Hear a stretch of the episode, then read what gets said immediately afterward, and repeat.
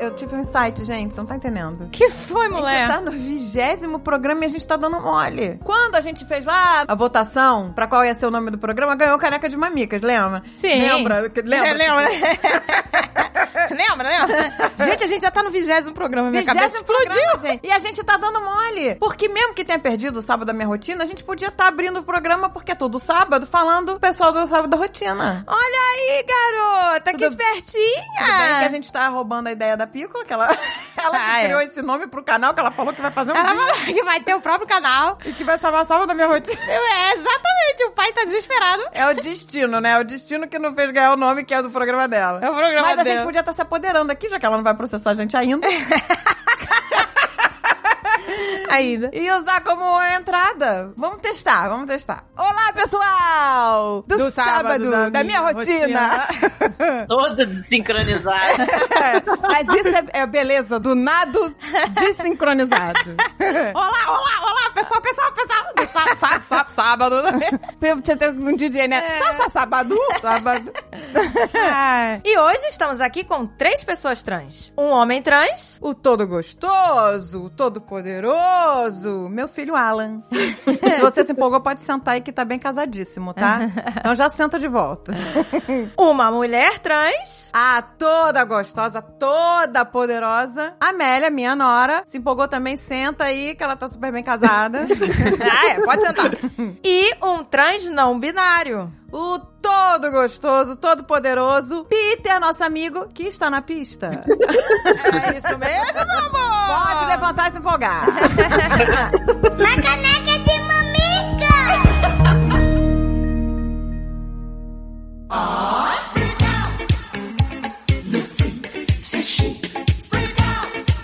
pausa para o momento jabá, meu amor. E agora, sincronizou? Nunca vai estar sincronizado. e o que temos aqui hoje, meu amor? Temos música! Sim, Amazon Music! Muita música e muito amor! Tudo do amor, sempre. Muito, muito dancing, muito tchá-tchá-tchá. Gente, um streaming de música gratuito, que você tem acesso a milhares de estações e as melhores playlists, tudo isso sem custo! Meu Deus, meu amor, sem custo! E pra você ter o Amazon Music, basta você ter uma conta na Amazon. E mesmo no plano gratuito, você pode organizar e ouvir os seus podcasts por lá, meu amor. Olha só, Gente, pode ouvir pode- o Caneca. Pode, pode ouvir. E olha só, se você quer ser VIP Drinks on Me, você pode assinar o Amazon Music Unlimited. Unlimited, meu amor. E aí você vai ter acesso a, a outro mundo. Aí é uma festa, meu amor. Você pode escutar sem limites, 75 milhões de músicas, incluindo os lançamentos mais recentes. O que você quiser, quando você quiser, sem anúncios. É, e você pode ouvir novamente a mesma música, porque você tá no, lá no plano gratuito, que eu tenho plano gratuito. Ó, Mas agora eu quero ficar VIP. Agora você quer ficar VIP. Eu quero VIP. Eu, às vezes, eu quero reescutar a música e aí não pode. Ah, Ele não aí. volta na música, entendeu? Então você tem mais, né? Eu quero poder ilimitado. Po- Unlimited power! Mas, gente, como? Mas como? Eu vou agora, não sei se eu posso, não sei se eu vou gastar essa grana agora. Você não vai gastar nada agora, sabe por quê? Porque só esse mês, de setembro até o dia 23, você pode ter acesso a três meses de VIP Drinks on Me Olha na amor. faixa! Na faixa, meu amor! Três meses de graça no Amazon Music Unlimited, meu amor. Três meses no modo meu amor, pra você ser muito feliz. Aí depois você não vai querer saber mais. Pois é, não vai querer saber de outra não vida, vai não querer é, meu amor? retroceder. Então corre lá, olha aqui o link na descrição. Não perda! Não perda. Ih, meu Deus, eu falei igual o Fred. Não perda! Não perca! Eu fico tanto brincando. Ah, freak out! Eu fico brincando tanto com isso que eu falei. Não perda! Não perca, pelo amor de Deus! Eu não sei mais falar. Não perda.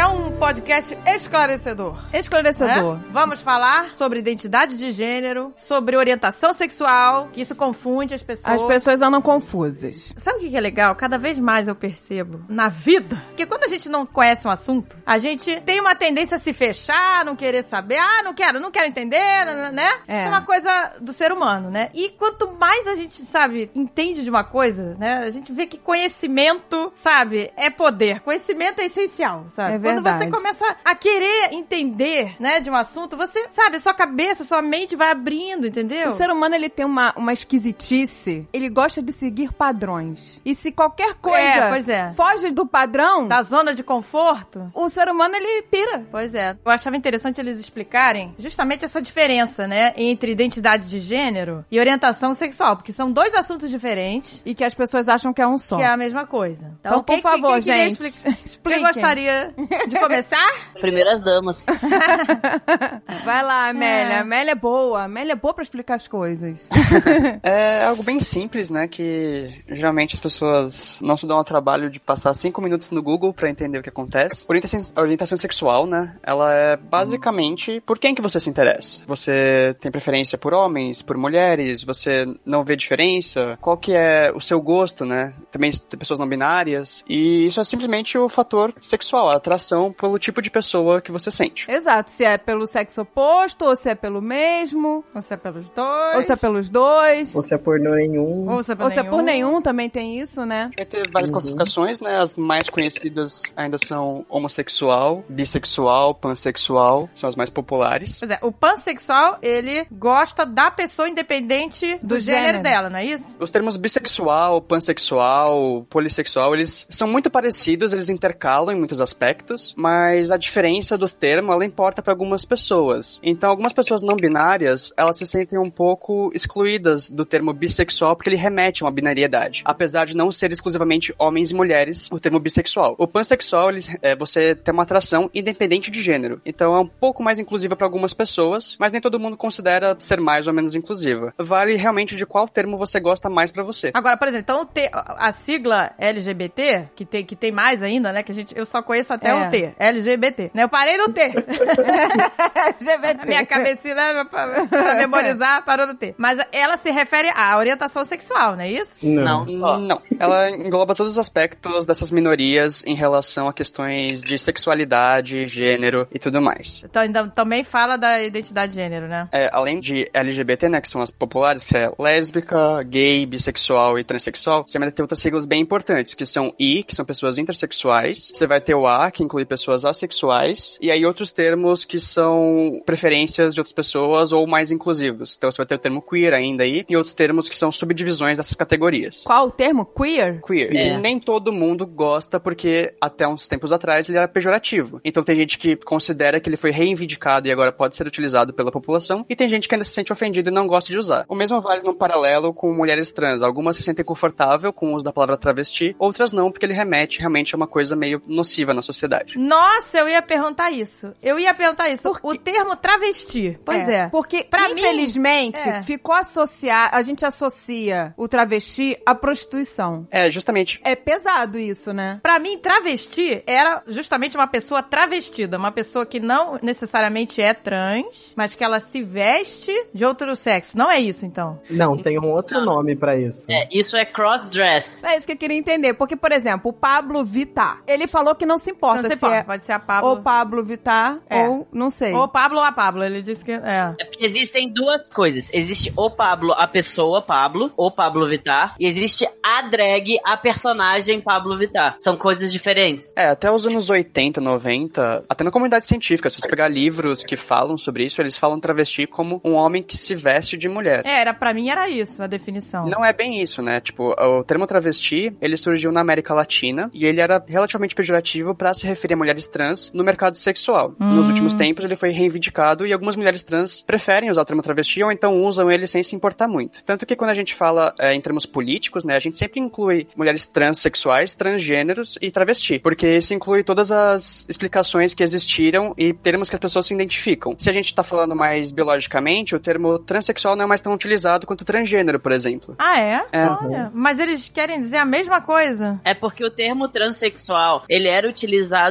pra pessoas que fizeram a cirurgia, entendeu? De redesignação. Ah, tá. Hoje em dia já não é mais. Hoje em dia a gente usa transgênero. E você não precisa É fazer verdade, a, a transgênero, cirurgia, é, faz mais exato. sentido transgênero, trans. né? Que você É. não tá falando só do físico. do, do físico, do, do órgão sexual, né? É, você tá falando do gênero, né? Do que a pessoa é. E essa coisa exato. que as pessoas costumam errar, tipo, ah, mas você não é do sexo tal. E daí você tem que explicar o que é sexo, o que é gênero, sabe? Sexualidade, gênero. Porque é muito comum as pessoas fazerem essa confusão até hoje, assim, de chegar a me perguntar. É bem comum. E geralmente isso ainda leva pra outras brigas, incluindo pessoas intersexuais, que as pessoas querem relacionar sexo à genitália e a cromossomos, e também não é assim que a banda toca. Pois é, o que, que é intersexual? Isso, peraí, então a gente não explicou. a, gente, a gente só explicou. Aqui a galera que é da família e tá perdida ainda, né? Estamos perdidos, vamos pegar nossas apostilas, nossos lápis.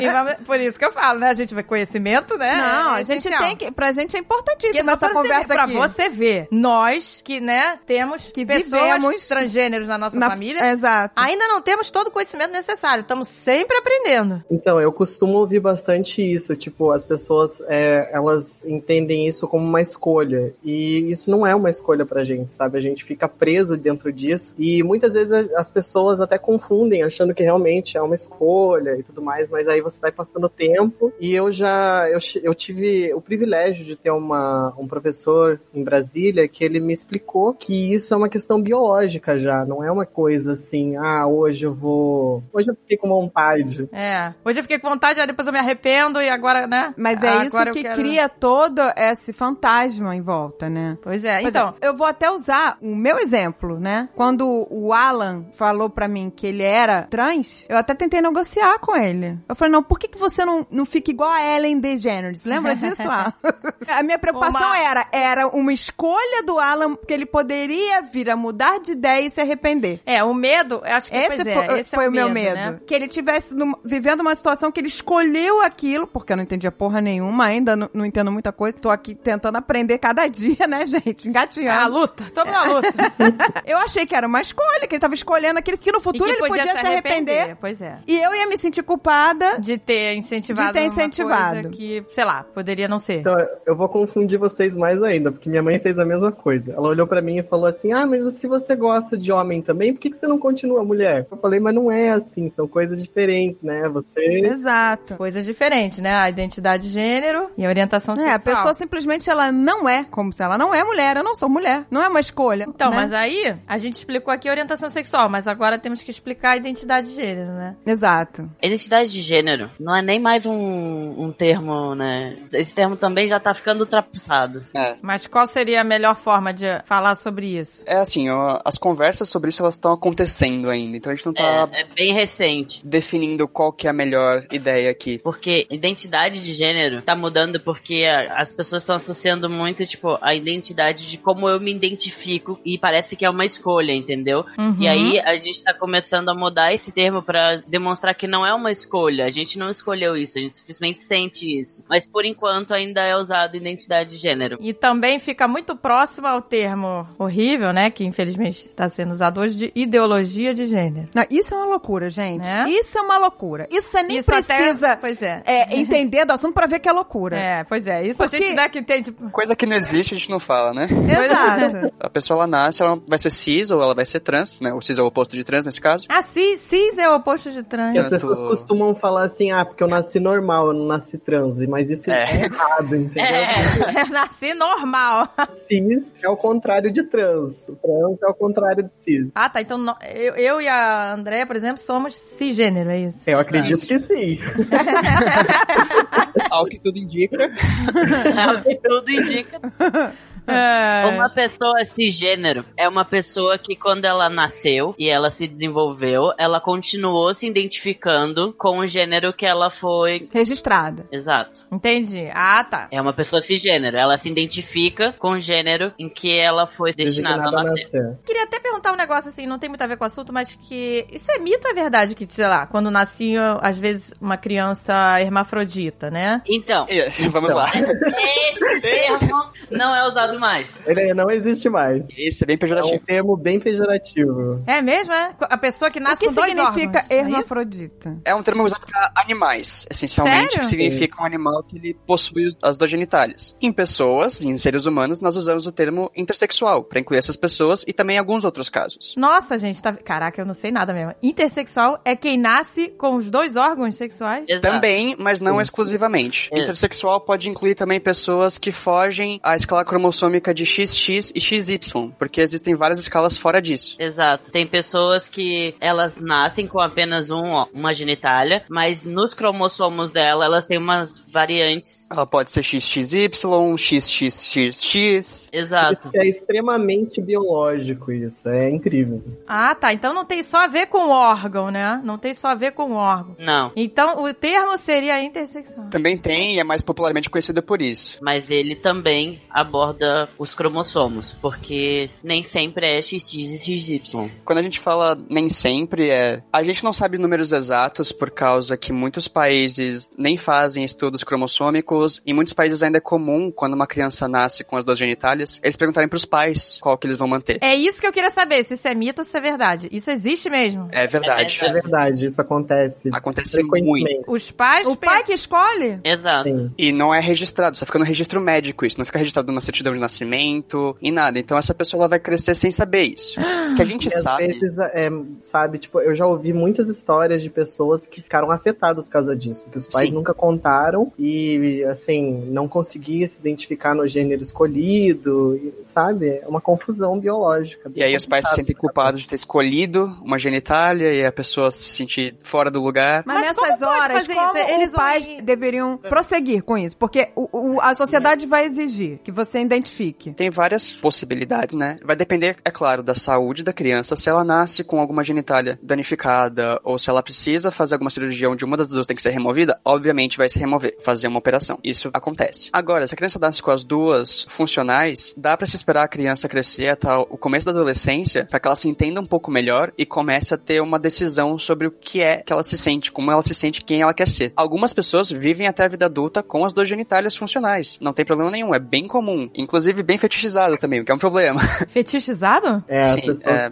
Pessoas intersexo são bem procuradas em pornografia. Sério? Meu Deus. Olha. Mas, gente, deixa eu perguntar uma coisa. A pessoa nasceu, tá ali, com os dois órgãos funcionais. E aí, quando entra na adolescência, ela pode desenvolver, tipo, seios e barba ao mesmo tempo também? Ou não? Vai depender da escala cromossômica. Exato. Isso aí já depende da escala do cromossomo dela. E não do fato dela ter nascido com as duas genitálias, entendeu? Porque o cromossomo é o que vai fazer com que ela tenha mais produção de um hormônio ou de outro. Porque todos os corpos, todas as pessoas, elas produzem es- esses hormônios. Todo o corpo tem testosterona. Senão as pessoas estariam mortas. Então, o que vai determinar na adolescência é qual vai estar sendo mais produzido. Qual hormônio que vai realmente estar crescendo ali. E Isso é incrível, né, gente? Porque isso faz toda a diferença. Ver o tratamento para um homem trans é simplesmente, né, tomar a testosterona, né? O hormônio, ele mexe com tudo, né? Com Não, é impressionante, né? Não, é impressionante.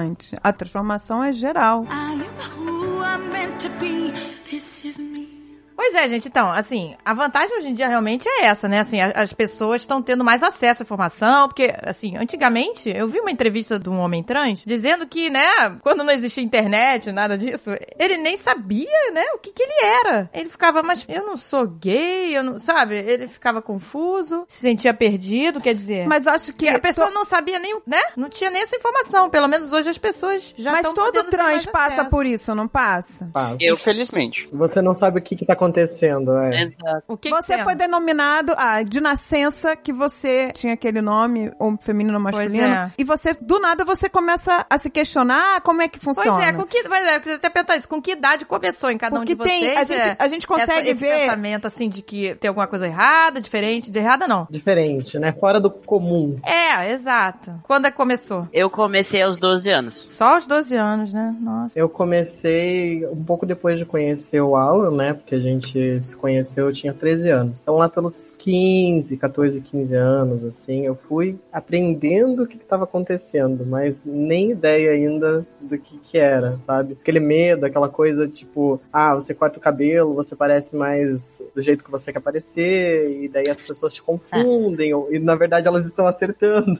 É, pra mim foi com 10 anos E boa parte dos casos costuma ser por essa idade que começa. É no final da infância, começo da adolescência. Que é quando as posições, né, os estereótipos de gênero começam a ficar mais pesados em cima das pessoas e elas começam a ficar, hum, eu não gosto disso. Existem muitos casos de pessoas que, assim, ah, nos Estados Unidos, por exemplo, eu li uma história que o cara, depois de servir o exército, depois de tudo, assim, depois dos 40 anos, que ele foi entender que ele era uma Sim, mulher é bem trans. comum pra algumas pessoas. Não tem Sim. idade pra você se descobrir como trans. Exato, porque, por exemplo, muitas dessas pessoas que já viveram, já estão, tipo, depois dos 30, 40 anos, na época que elas eram adolescentes, elas não tinham essa informação. Ah, sim, com certeza. E agora tem. Então ela sempre viveu com uma sensação que ela nunca entendeu o que que era. Mas ela aceitava, assim. Mas, não mas tem pessoas também que, tipo, não se incomodam durante muito tempo e de repente, 30 anos depois, começa a Acha ser aquela isso. luz, assim. E também não é só na adolescência, tem muitas crianças que já sabem.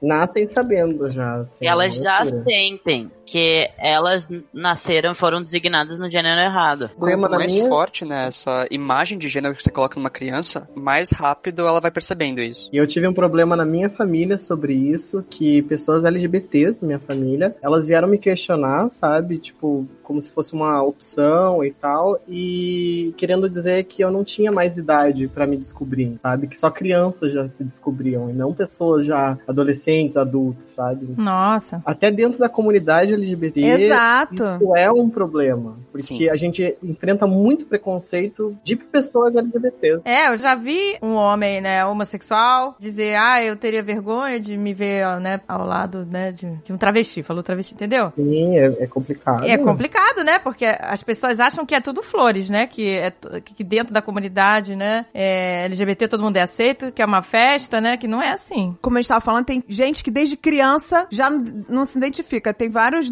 documentários hoje em dia na Netflix, em É. tudo quanto é lugar, mostrando essas crianças, até que estão sofrendo preconceito nas escolas, que as escolas têm que se adaptar. Porque, né, eu já vi até documentários da criança não querer ir no, no, no- no banheiro das meninas porque ela sabe que ela é menino. Exato. Mas a escola obriga Pois é. e aí os pais, até assim, dos documentários que eu assisti, todas as crianças tinham o apoio dos pais. Pior é quando não tem, né? Ai, gente, quando pois é. Mas n- nesse caso era os pais buscando na justiça com que o colégio aceitasse que o filho deles podia frequentar, usar o banheiro masculino porque era um menino, entendeu? Tem casos que desde criança, mas nem todo mundo, como, como no, no caso de vocês, percebe, vai perceber na adolescência ou depois na fase adulta, né? Exato. Uhum. E Cada caso é um caso, é algo muito pessoal, é a jornada da pessoa. Por mais, por exemplo, que o Alan tenha se descoberto ou começado a se questionar aos 12 anos, ele já deixou rastros e vestígios desde criancinha que a gente Não percebe. não percebe. Mas né? depois. Mas depois faz sentido, entendeu? O Alan, por exemplo, ele nunca quis ser princesa. Não queria. Nunca quis brincar de boneca. É comum que, que- a menina queira brincar de boneca, vestir bicho de princesa, assim, é o comum. Já entrando nesse assunto, eu sou, na verdade, eu me considero não binário, né? Mas trans não binário, né? Com, eu entro mais ali no lado masculino, né? O que seria o trans não, não binário? o que, que é isso não porque binário? esses termos que ninguém entende, entendeu? A gente que tá aqui na, pra ajudar as pessoas a É, entender. pelo né? menos abrir um pouquinho, É, né? a mente. A mente, depois a pessoa vai ter que né, pesquisar mais. É. Então, assim, eu não me considero nem do gênero masculino, nem do gênero feminino. Eu, eu sou um pouco dos dois, eu sou um pouco de nada, sabe? É, é bem misturado, assim. Existem dias que eu estou, né, mais pra uma coisa, mais pra outra, mas existem pessoas não binárias que são fixas. Tipo, eu sou um pouco disso, um pouco daquilo, e é isso, ponto, sabe? Então, eu até gosto do termo queer pra me identificar às vezes, sabe? Mas o queer não seria. É um termo umbrella que eles chamam, é um termo guarda-chuva, entendeu? Ele Ah, serve tá. pra muitas coisas ao mesmo tempo. Pessoas gays podem se identificar com queer, pessoas lésbicas podem se identificar com queer, pessoas trans podem se identificar com queer, entendeu? O queer ele é um termo em português seria um Abrangente. termo guarda-chuva, sabe? É um termo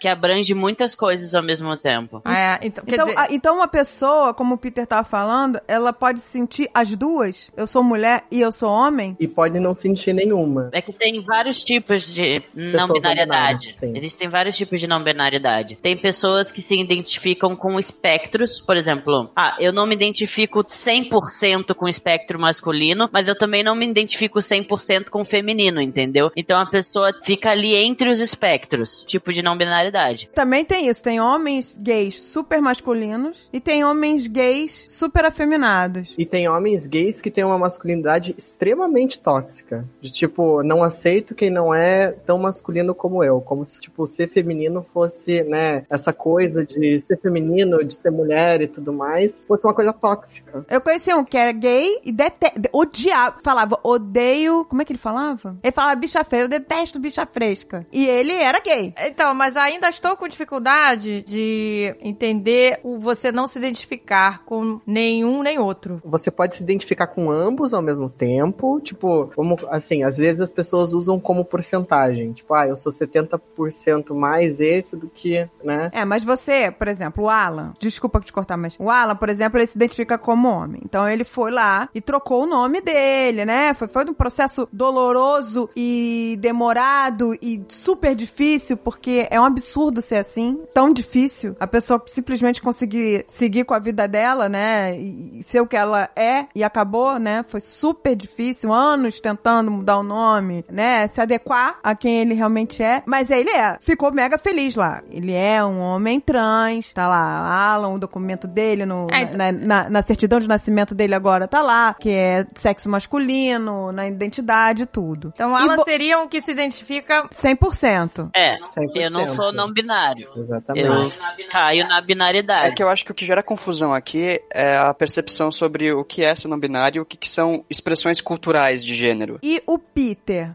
O Peter, ele. Nos seus documentos, se você quer ou queria que estivesse como? É isso que eu queria entender. Não, eu quero mudar eles todos. Eu quero mudar meus documentos, eu quero fazer a minha cirurgia, eu ainda não fiz a cirurgia do seio, né? Então, mas aí você se identifica, então, mais 70% como masculino. Sim. Ah, entendi. Tá. Não precisa de uma porcentagem, mas É, tipo, tipo ele se identifica mais com o espectro masculino, mas ele também tem coisas do espectro feminino, entendeu? Pois é, porque o, o Peter, por exemplo, ele gosta de vestir saia, né? Vestir de, eh, de roupas que são consideradas femininas, né? Não que uma pessoa né, é, transmasculina, né, o Alan no caso, não possa se vestir desse jeito. É. vai ser uma questão de gosto aí. Mas É é, um uma. é, que, tipo, eu me sinto assim, sabe? É uma coisa fluida dentro de mim. É que aqui começa a E- intercalar o cultural de um gênero e o que uma Sim. pessoa sente de verdade. Exato. É, porque a gente tá falando assim de padrões de Exato. roupa, de moda, né? Que não, mas que ficou, né, estigmatizado pra gente, né? Que, né? É, você tá de saia, então. E vestido é coisa de menina e calça é coisa de menino. Então, por isso que confunde também. Porque se a gente fosse jogar simplesmente por isso, eu não seria uma mulher trans, eu seria uma não binária porque eu não me conecto com muitos aspectos de feminilidade comuns. Eu não uso maquiagem, eu não sou fã Eu de rosa, adoro. sabe? Aham. São coisas assim. Pois é, né? A gente fala assim. é, porque nem toda é- mulher gosta de maquiagem. Nem toda mulher não gosta, gosta de, de, rosa. pelos, né? Você não gosta de ter barba, né? Não, não gosto. Mas assim, eu adoro maquiagem, adoro fazer drag queen. Nossa, sou apaixonado, assim, sabe? Então, eu sou bem aviadado. Pois é, então, mas isso é uma coisa engraçada, né? Porque a gente tá falando aqui, né? Ah, né, porque você gosta de roupas de mulher, mas também exatamente aquilo que vocês falaram. É a roupa, né? Que, porque ficou esse estigma, mas, né? A Uhum. pessoa, o homem também pode vestir, né? A roupa é roupa. A roupa é roupa, a maquiagem é maquiagem. Pô, pra eu me descobrir, assim, eu não foi. Quando eu comecei a entrar nesse mundo, eu tinha lá os meus 14, 15 anos. Mas até eu, né, concretizar essa- o que que eu era, né, demorou muito tempo. Porque, poxa, eu gosto de coisas femininas, mas eu não me sinto uma mulher, sabe? Então é uma coisa, assim, muito complicada dentro da gente, mas vai se encaixando. Bem complicada, né? Pra você. É verdade. Pra você no seu entender, caso, é né? ma- foi mais, com- mais, Mais, complicado, né? Porque você, ué, eu gosto de coisas femininas, mas não me sinto mulher. Foi lá com os meus 18 anos que eu fui entender direito o que que tava acontecendo. né? Porque a pessoa, assim, que não entende nada, ela vai falar, ué, mas se você gosta de coisas de mulher, então por que, que você não, né? Por que, que você quer tomar hormônio e tal? Por exemplo, você tem o, o exemplo do novo Queer Eye, né? Maravilhoso. Que você tem homens gays, mas você também tem o Jonathan, que recentemente ele saiu do armário ele se identifica como não binário também. Então, Gente. peraí, ele é um homem não binário? Não, ele é não binário. É uma pessoa não binária. Exato, é uma pessoa não binária. Mas ele é uma pessoa não binária gay, uma pessoa. não- pessoa binário ou não binário? Ele é queer. Então, a gente ainda tá confusa com o não binário. Estamos ainda confusos. O Não, peraí. binário significa o quê? Binário é a binariedade. Eu me sinto homem, eu me sinto mulher. Isso é um binário. Agora, uma pessoa não binária é uma pessoa que não cai 100% num lado do espectro, entendeu? A pessoa não se sente 100% homem, nem 100% mulher. Ah, a pessoa tá. se sente algo ali no meio, ou a pessoa não se sente nada, nenhum dos dois. Mas isso é constantemente fluido, porque se você não é nenhum dos dois, você é a gênero. É, tem isso também. Tem pessoas que não se identificam com gênero nenhum, que são pessoas agêneros, e É, tem o pessoas.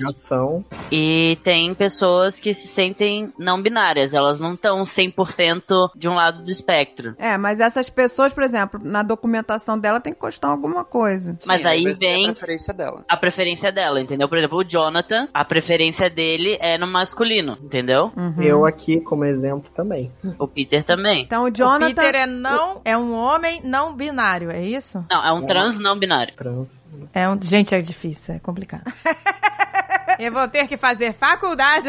não- faculdade. Está É complicado. que no português é mais difícil porque a gente não tem pronomes neutros, né? A gente É, pois é. Na língua inglesa, quando você não sabe da pessoa, você refere ela como them ou they. E aí foi é bem mais fácil pra pessoa usar pronomes neutros do que aqui é tudo bem binário. A língua portuguesa é muito binária, entendeu? Sim, é. Depende da língua em que a pessoa tá também. tem línguas que tem, inclusive, termos neutros pra tudo, sabe? Uhum. Não só pra pessoas. Pro idioma português, até as coisas, né? É a cadeira, É. é o lápis. É, Isso. exato. Mas existem várias culturas antigas, né? Até culturas que não a gente não vê mais hoje em dia, né? Sendo descobertas que sempre usaram termos neutros para pessoas e já conheciam um terceiro gênero, vamos dizer assim. Sim, existem bastante, tipo, vários povos africanos que na cultura deles existem pessoas que são trans, né, que são terceiro gênero, não são nenhum dos gêneros, e isso é bem comum pra eles. É cultural e acontece, a gente só não tem informação sobre isso. Agora, eu tenho, assim, mais dificuldade, assim, de, de conseguir entender é, o que vocês falaram do agênero. Que ele Ah. não se identifica com nenhum. É, a pessoa não se identifica com nenhum gênero, entendeu? Ela. Não é se que- sente homem nem mulher. Exato. Completamente assim. É algo inteiramente diferente, entendeu? E ela tem uma figura, ela, ela, sei lá, se caracteriza em roupas. A expressão pode variar, ela pode ter uma expressão andrógena, pode ter uma expressão masculina, mais feminina, pode simplesmente variar sempre. Ou pode, tipo, não ligar pra isso. Mas se ela varia, ela não tá no. no, no- no- Não, porque aí a gente tá preso a normas culturais. A pessoa não tem como fugir a uma coisa que vai parecer mais feminina ou mais masculina. Mas essa variação não é a variação como a pessoa se veste, é uma variação de como a pessoa se sente, entendeu? Exato. Isso que é a não binariedade. É como você se sente, não como você se apresenta. Exato. É, porque senão todo mundo eh, me, ia me colocar como gênero feminino mesmo. Porque Aham. eu só me. Porque se a gente pegar esse aspecto e aplicar a pessoa cis, então pessoas cis também são não binárias só porque elas usaram uma roupa masculina, sabe? Não, não faz sentido. Então, Existem muitas mulheres cis que, inclusive, não gostam, né, de usar nada feminino. Sim. Sim, é muito normal, que não, detestam maquiagem. Isso. Exato. E isso não faz delas não binárias, entendeu? Porque não é como elas se sentem, é só como elas escolhem se expressar. Ou E como elas gostam de gente- se expressar. A gente entra em outra parada que é, também tem o, o homem metrosexual, que se cuida pra caramba, né, que tem essas coisas. Então, Mas é que Esse termo define. também não é mais utilizado, ele é esse bem... termo foi só inventado. Tá vendo? Aí dentro da própria comunidade, aí, ó, as pessoas Tem. não sabem, né? É, é, tá, tá. Então, então nos perdoem, tá? Porque, ó. é, eu não sabia. Então, o metrosexual, ele foi um jeito que pessoas encontraram de ser ofensivas com pessoas mais afeminadas, de maneira sem ser diretamente ofensiva e não serem julgadas por isso. Mas eu, eu, não, eu não sabia que metrosexual era feminado. E sim que era um homem mega vaidoso pra mim. É, pra mim era isso também. É complicado. É um termo que a gente não usa. Porque, assim, você pode ser vaidoso e simplesmente não ter um termo pra isso, sabe? Você não precisa ser definido metrosexual. O que, o que tem de sexual em você de ser vaidoso, sabe? É, exatamente. É, não tem Fugir nada a com ver. limitação, nada. É, porque tudo cai, né? Tudo na- tem na que ter um rótulo, sexual. né? É, nós já, né? Eu, eu e a André, a gente né, teve até discussão em, em WhatsApp de família, né? Exato. Um vídeo absurdo que alguém postou lá, associando erotização infantil com identidade de, de gênero, que não chamavam de identidade de gênero, né? Falavam ideologia de gênero. Sei muito bem qual vídeo é. Isso deu briga em família e tal, né? É, barra, Ah, gente, é, é, é muito triste. É briga de WhatsApp. Porque você começa a botar na cabeça, né, né, o barraco de WhatsApp, né, da família. É, É, é, aquele é. momento que todo mundo, né, sai do grupo e para de falar com né? Sai do grupo para de falar, né? É, agora é... Adoro o grupo silencioso, gente.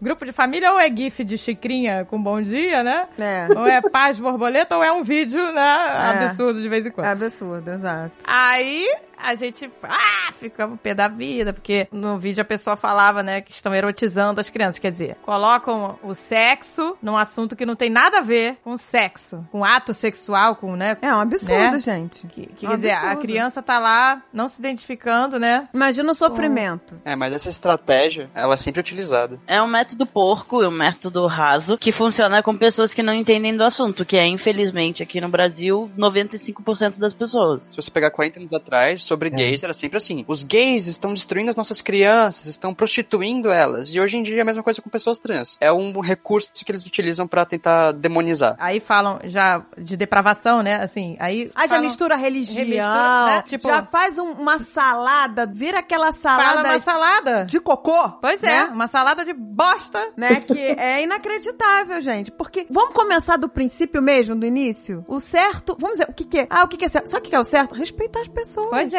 As pessoas não aceitam o diferente, né? Que, que, que fugiu do padrão, aí acabou. Aí tem que achar uma resposta maluca pras coisas, né? Mete religião, Deus, sei lá o quê. Uma... É, a parte Uma de am- né, amar a todos. Não, amar a todos o cacete. Amar né? quem, quem é Todo igual a mim, né? Amar gente- quem, quem, quem gosta é. das mesmas coisas que eu, quem faz o que, né, o que eu digo e não o que eu faço. que Muito- pois assim. é, muita gente né, deleta essa parte aí. As pessoas não respeitam nem a religião da outra pessoa, elas vão respeitar a outra pessoa, entendeu? É bem complicado. O ser humano é, é um bichinho, né? É Ninguém tá aqui no mundo a passeio, não, gente. ser humano é que realmente tem que evoluir muito mesmo.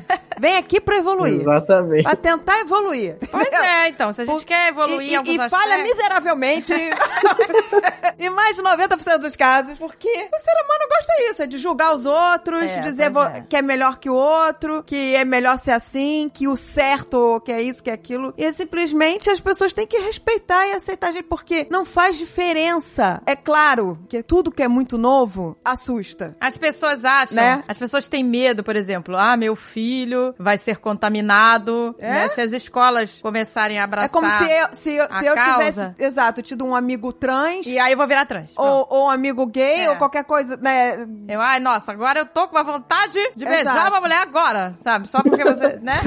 é, mas é gente, isso é que as pessoas acham, né? Como se fosse uma coisa que vai contagiar. Eu tenho contato direto com isso. É, pessoas da minha família sempre acharam que eu é. Aliás, ainda hoje me questionam sobre isso, se eu não sou trans, porque eu conheço o Alan desde a infância, sabe? Esse tipo de coisa. Então é E o Alan pode ter, né, te contaminado, né? E você. aham, a loucura das pessoas é muito absurda. E tipo, e não é verdade, você pode ver, tem vários casais gays, por exemplo, que adotam e o filho não é necessariamente gay, entendeu? Pois, exatamente. Gente, não existe isso, né? Exemplo, Tem vários casais héteros que têm filho gay. Exato. Se fosse por esse raciocínio, não deveria ter pessoas LGBT no mundo, entendeu? Pois é, Exato. exatamente. Nasceram e tal, elas estão lá, o casal hétero e tal, né? Ah, aí é, é gay, é pronto. Mas não, se você vê beijo gay na TV, acabou, você é gay. Ô, gente, você é gay, você se, vai querer agora beijar. se qualquer coisa influenciasse você, era pra eu ser um homem trans.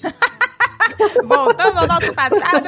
Ô, gente, que eu tô falando, isso é, isso é história verídica. A, a gente não tem aquela foto, que pena. Que eu tenho que eu achar. você. Não, bom, a gente tinha que achar essa Dois foto. meninos perfeitos. O sonho da minha Meninos mãe. bonitinhos, hein? Éramos meninos bonitinhos. O Ó. sonho da minha mãe era ter um filho homem. E aí nasceu uma, né? Não, não. uma Era o menina. sonho dela. Eu Era acho o que ela- sonho. ela- Era o sonho. Ai, meu Deus. Ela nasceu duas meninas, ela teve duas meninas que se identificavam com o gênero que, Foi designado. que, que foi designado, mas que sofreram bullying materno por não poderem usufruir É. disso, Porque eu era uma menina que adorava ser princesa, que queria tudo rosa. que- E a minha mãe simplesmente, tipo, É, não não, isso é né? cafona, isso é ridículo. Ah, velho. Não deixava ter cabelo grande, vestia de menino, era carnaval, era roupa de Flamengo, Fluminense, chuteira, cortava cabelo militar. Não, gente, peraí, eu me vesti. A Não. gente se. Não, eu tenho foto. Se vestiu de temos, esfirra, a gente, de tem que, a gente tem que achar, a gente tem que achar essa foto. é a Não, foto? mas assim, aí quando a gente começou a escolher implorar, a gente conseguiu alguma coisa. mas enquanto a gente não escolhia, você, no carnaval, você é de pirata de bigode. Tem essa foto, a gente tem que achar Eu essas tenho um fotos. amigo, é um amigo que falou, ah, é o Almôndega aqui. Eu falei, não, sou eu. Sou eu, Sou. criança. Respeita Na, sala, na sala, o porta-retrato da sala da minha mãe é o, o- o- a Agatha de pirata e bigode. Eu já vi essas fotos e é assustador. Se isso influenciasse, É, era se pra se influenciasse, exatamente, era pra nós duas sermos. termos, né? Porque a mamãe criou a gente pra ser. pra ser mulher macho, É. entendeu? Porque não era, gente, ela não deixava. O meu sonho, eu ia na casa das minhas amigas, aí tinha. As minhas amigas tinham quarto de princesa, rosa. Todas as minhas amigas tinham quarto rosa. Eu achava aquilo o máximo. Quando eu falo, mãe, por favor, deixa eu ter um quarto rosa, deixa eu ter uma roupa rosa, qualquer coisa rosa, deixa eu ser princesa. É, mas ai, que coisa cafona, pelo amor de Deus, se eu for botar um quarto de rosa, isso não existe mais. Gente, que coisa absurda. Ela achava cafona e não deixava e acabou. E- É por isso que existem tantas drag queens hoje. Nos dias de hoje.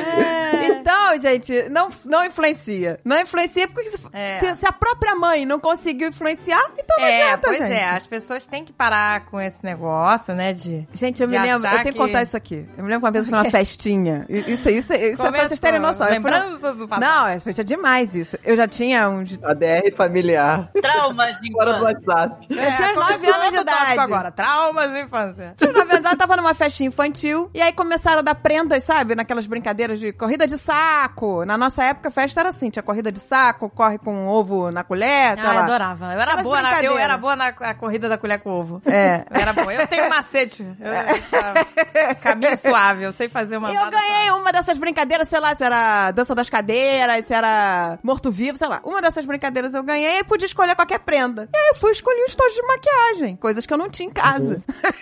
e aí, os meninos que estavam brincando comigo olharam e falaram assim: Você escolheu pra sua irmã? Eu falei: Não, esse aqui é pra mim. Aí eles olharam pra mim e falaram assim: Ué, mas por quê? Eu falei: É, porque eu gosto. E aí eu peguei, abri os tojos de maquiagem e comecei a passar batom, ia passar, né? Mas eu era uma criança de 9 anos, não tem peito, não tem nada, né, gente? É. Tem aquele corpo Mudando a vida, mudando a vida desses garotos. com cabelo de milico, cortado militar, né? Com aquele cabelo cortado de milico. Eu comecei a passar o batom e, e a sombra. Quando eu olhei pro lado, estavam todos os meninos em estado de choque. em estado de choque, assim, com a boca. Ele, a sua mãe deixa? Aí eu falei, ainda eu respondi assim, sei lá. sei lá, meu amor. Eu não sei. que, na minha cabeça, com certeza, minha mãe não ia deixar, né? Na minha cabeça, eu falei, é, sei lá, mas eu gosto. E aí comecei a... E os Gosto garotos, de fazer tipo, o meu cross-dressing. e os meninos ficaram em choque, porque eu, né, na cabeça deles é, nossa, ele assumiu na época que ninguém assumia nada, achando que eu era um menino. é. Se revelando ali, saindo do armário. Chorava. Toda vez que eu ia no cabeleireiro, minha mãe cortava o cabelo, eu chorava, chorava. Eu só consegui ter cabelo grande na adolescência. Foi ali que eu me libertei. Essa coisa do cabelo é uma loucura, cara. O que que acontece hoje em dia? A pessoa tem 40 anos na cara, senta no meu quarto, é um quarto de retardada. é colcha rosa com Hello Kitty. É, eu, é vi, eu vi no teu, no teu Instagram, eu achei maravilhoso, gente. Corte de princesa maravilhoso. É quase princesa. E meu marido deixa, né? Porque ele sabe o sofrimento que foi. E ele, ele deixa. Quando eu, eu boto as coisas em cima da cama lá, tem, o- tem agora tem o ursinho carinhoso, que a Pícola me deu de aniversário um ursinho carinhoso rosa. Tem Hello Kitty, tem My Melody, tem... que você possa imaginar no meu quarto. Tem gnomos, tem fada, tem... Você possa imaginar, tem lá. Também, se não deixasse, ia ter dois quartos, né? O Pois seu é. e o dele. É, eu e meu marido acha ótimo. Ele, ele ah, tá bonito, tá bonito. ele achou que eu ia casar vestida de princesa bufante, sabe? Que eu ia chegar com aquelas, com aquelas mangas bufante. Com véu de 10 quilômetros. É, até eu achei. Chantilly. Até eu achei que quando eu fosse casar eu ia enlouquecer. Eu falei, gente, eu vou sair da, né? Uma rainha, né? E emprestar meus passarinhos, assim, pra você colocar no braço. Mas não, eu, eu casei humilde. Não, não tava humilde, tava Não, eu não botei véu, não foi bufante. Não foi bufante. Não é, botei foi- coroa. Foi renda chique. O Azagal renda. jurava que eu ia entrar de coroa. Eu botei com flores na cabeça, né? Que eu, eu falei eu achei que eu ia pirar realmente também, mas aí na hora eu, eu fui mais, né? O meu lado zen. Meu lado que eu sempre fui minha, minha Age of Aquarius. É, Aí falou mais forte meu lado zen, eu casei mais zen. Mas é engraçado essa coisa, né? Agora, pra você ver como não influencia. Inclusive, na- isso é muito normal, gente. Isso é muito normal na adolescência, no início da adolescência. As amigas, isso aconteceu direto comigo. Querer beijar uma outra É, pois é, isso aconteceu. pra aprender a beijar. Porque elas Não, não têm contato brincava. com. Não, não, não tinha contato com o menino e queria aprender a beijar antes de beijar um menino. isso é normal, Não, gente. e assim, Gente, nunca passei por isso, gente. Sério, sem brincadeira, nunca passei por isso. Queria ter passado. É, Nossa, na, na minha época era super normal. Queria ter passado. Tinha muitas amigas muito bonitas. Na minha época era normal. As meni- Isso que, que ninguém fala, todo mundo abafa, mas isso era mega normal. Que eu conheci 500 pessoas assim que beijavam outra menina antes de beijar um menino pra Não, treinar. eu, eu nunca fiz isso como adolescente, mas quando criança, quando a gente ainda não tem, né, é, ainda, eu não sei qual é o termo certo, a gente não tem, sei lá, sexualidade ainda. Eu não tenho essa malícia, né? Ainda não tem, assim, acho que sexualidade, né, que a gente não É, pensa brincava ainda, que era nem, não pai, pensava que um era nem- o pai, que outro era a mãe. É, tipo, eu não, eu não sentia atração por meninos ainda, né? Quando- É. Só fui sentir atração quando menstruei, né? É, menstruou, vem o hormônio e acabou. Mas antes, quando eu era criança, é como se fosse. Me sentia como se fosse um. Não sei se é sexuado, né? Porque a gente não, ainda não pensa nisso. Não é sexuado que fala. É assexual. assexual. Assexual. Assexuado é algo de célula. Ah, tá. Mas você vê como até É pra criança? sentir atração é uma coisa química, né? É, É, um hormônio. você é criança, porque até uma certa idade nisso. você, tipo, nem Não pensa, é. Nem homem, nem mulher. não pensa em nada. Só quer brincar e viver. É, e aí eu brincava com a minha prima de, né, de, de, de, né, papai, mamãe e tal, e a gente dava beijo de estalinho, né, na boca, e, né, e não tinha nenhum cunho sexual nisso, né, não tinha... Ah, gente, até adolescente, Né? é, no início da adolescente, 11, 12 anos, curiosidade. Ai, vamos aprender a beijar? Quer aprender a beijar porque que- na hora que chegar lá não sei beijar. Ah, então vamos treinar. É, isso eu e tipo, e não quer dizer nada. não quer, sabe, as pessoas criam muito... Tudo quer criar um rótulo. Ah, então você é gay, então você É, é, você isso. beijou, então, então você é sou- gay. sou eu. São muitos tabus envolvendo sexualidade. As pessoas têm o direito de gostar de quem elas quiserem, de ser o que elas quiserem, né? Era só basta a gente respeitar. Pois é, gente.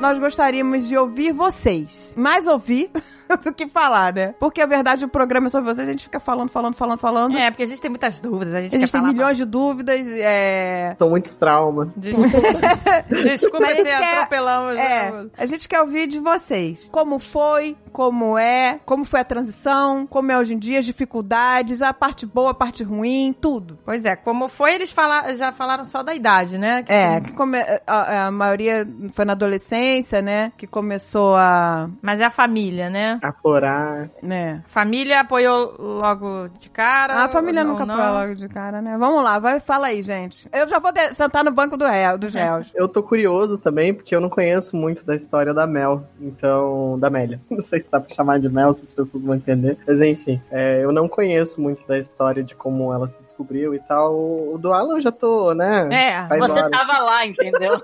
você estava lá. Você não conta.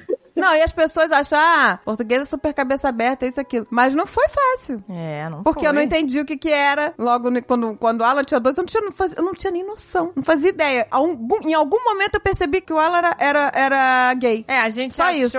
A gente achava que era uma mulher lésbica, no caso. Exato. Era É. isso que a gente achava. E aí, quando veio um- uma outra informação, eu fiquei completamente perdida, eu não tava entendendo nada. É, Falei, não. não, aí, aí eu falei assim: não, não, entendeu. não, não, você tá, tá. Aí eu comecei a, a, a achar que não. Aquela coisa do confuso, né? Você tá confuso, você não sabe o que está acontecendo. É, você, nossa, alguma coisa. Você, a pessoa quer logo achar um porquê. É normal, gente, os estágios, né? Quer da achar um porquê. Não, porque negação. foi isso. Exato. Como é que são os estágios? Tem negação, tem tristeza. Então, eles chamam os estágios do luto, né? Que é a negação, aceitação, Tem a tristeza. né? Pulou tudo do meio.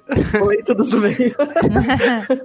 O absurdo é uma pessoa querer negociar. Então, geralmente o que mais acontece é a negociação. né? mas, e, gente, e é- isso aconteceu. Tem gente que para nessa fase e fica pra sempre. assim, não, mas que, por que você não fica na vibe da Ellen? Mas, gente, DeGeneres, é, é né? natural. Eu tô faria a mesma coisa, porque a gente não entende, né? Que eu falei, quer- se você se arrepender no futuro, Pois é, pronto. Não a tem- gente acha Quer dizer, Existe um medo, assim, muito absurdo com a reação dos familiares, né? existe um medo absurdo com tudo. Com se vai morrer na rua por preconceito, que é absurdo. É, esse é o maior. É, não só no Brasil, no mundo inteiro. Uhum. Porque a gente começa, ah, porque o brasileiro, o brasileiro é preconceituoso pra caramba de uma forma assim inacreditável. É, Mas não é só no Brasil. Um dos países que mais mata... Não, é o país. É o país que É o mais... país mais mata. O Brasil é o país que mais mata LGBT, No ponto. geral, é. No geral, não é em específico só trans, mas também entra. Tanto que a expectativa de vida de uma pessoa trans no Brasil é 30 anos. 35. 35 Tem uma anos. aumentadinha aí. Gente, Meu Deus, que que é uma mensagem. Aí não O tem Peter como, não tem é, como otimista. uma mãe e um pai Não não se desesperar, Pois é. né? Por essas coisas, né, todas. Por Não, aí a gente que, vê- que a pessoa vai passar. E você passa essa questão de tanta ignorância, porque esses tempos atrás eu tive que falar isso pra uma pessoa, né? Que a expectativa de vida de uma pessoa trans é 35 anos, 30, 35 anos. E a pessoa virou e falou assim: Nossa, que triste, né? Você pode aumentar isso daí. Você pode me dizer. Pô, eu- a minha vontade é muito assim, sabe? Tipo, achando que é minha culpa eu querer morrer aos 30, sabe? Tipo, Ah, entendi. Ah, é uma Ai, meu Deus. loucura É, muda pra você viver mais, né? É que é uma loucura mesmo, gente. É surreal. É surreal. Mas agora eu, eu queria levantar aqui a hipocrisia brasileira aqui rapidão, que o Ó, Brasil, adoro. o Brasil é um dos países que mais mata pessoas LGBT, em especial pessoas trans, né? Mas também é um dos países que mais consome pornografia de pessoas trans. É verdade. Ah, mas Sério? é sempre assim. Nossa, tá vendo? Então fica aí a hipocrisia da família brasileira. Exato. Tá certo, indignação. Eu assistia muito Comando da Madrugada, né? Vocês nem sabem o que, é isso. Não mas sabe o que, que é isso. É um programa Numa da madrugada. que não existia. Era assim que a gente entendia desses assuntos. é. E aí, uma vez eu tava vendo o repórter entrevistando travestis. Era um travesti que se prostituía. Mel, me corrija se eu estiver errado. É sempre a travesti, né? É sempre a travesti. Mulher Era uma mulher trans. trans, tá certo. Uma mulher que- trans. Então era a travesti. Então, Foi no caso, pior. a travesti falando que, ah, não, meus, meus clientes, 90% falando pro repórter, ah, são homens, político, pastor de igreja, é, né? sabe? Era geral. Eu falou assim, não, é só, a maioria, 90% é homem que bate aí na, no peito, é. levanta a bandeira de, de A machão, sei lá o que, é só hipocrisia. Essa É. coisa do ódio mascarado, né? A pessoa ela não quer admitir que ela tem um, um interesse sexual, que ela, ela não quer aceitar o que ela é e ela transmite o ódio pra fazer com que aquilo ali se feche dentro dela. É uma coisa assim muito, sabe, uma sacanagem com as pessoas. Até essa coisa que a gente comentou é, anteriormente do próprio homem gay, muitas vezes não aceitar o homem gay afeminado, entendeu? É, pois é. é, não, é. E isso é um absurdo, porque se não fosse pela pessoa afeminada, pelo homem afeminado, muitos dos direitos que os machões têm hoje em dia não ia ter, sabe? Foi pela luta das pessoas afeminadas. Exato, assim ganhou. como, por exemplo, as pessoas LGBT começaram a ter direitos porque as mulheres trans estavam lá na frente apoiando, as travestis estavam lá na frente, elas estavam liderando o movimento. Quem liderava o movimento LGBT eram as travestis. Pois é, né? E você vê quanta conquista, né? Quantas conquistas, né? Hoje em dia, não em todos os países, mas em vários, os casais podem casar no papel, Pois né? é. Porque era- isso era desesperador, né? Dois homens ou duas mulheres casadas que tinham a vida, né? Eram casados. Na hora quando um falecia, o outro não tinha direito a nada. Porque fica tudo pra família, né? Esquerda, exato. pois é. Era um zero à esquerda. E muitas vezes a família não aceitava e no final da vida a família ficava com tudo. Coisas que conquistaram juntos, né? Pois é. Era surreal, né? Ainda é, ainda é. Tem muita coisa, né, que você tem que manter escondido da família. I am who Mas vamos falar das pequenas vitórias, né? A gente tem que valorizar. Hoje em dia, né, as pessoas podem ter uma união estável, podem se casar num papel, né, legalizado. Aqui no Brasil, nos Estados Unidos, em alguns outros países. Dos trans. A Os gente trans, pode a gente fazer pode- a cirurgia, né? A gente É, pode fazer cirurgia, a gente não precisa mais de permissão de pais, Do porque marido. precisava, ou do marido. Porque você, eu não sei se vocês sabem até, mas Precisava mesmo sendo maior de idade? sim, Sim. há poucos anos atrás, o homem podia separar da mulher e pegar todas as coisas dela se ele soubesse que ela havia traído ele de alguma forma. Enfim, ele tinha direito a tudo, sabe? E ainda hoje, a mulher não pode tirar o útero dela, a mulher cis mesmo, né? Ela não pode tirar o útero se ela não tiver tido dois filhos, já tiver tido dois filhos, e a permissão do marido pra fazer isso. Nossa, gente, sério? Até hoje. Que isso? Tem médico que não faz. Por exemplo, homens trans, às vezes, muitas vezes, quando você faz o tratamento hormonal, o útero, ele cai em desuso, né? Então, com o tempo,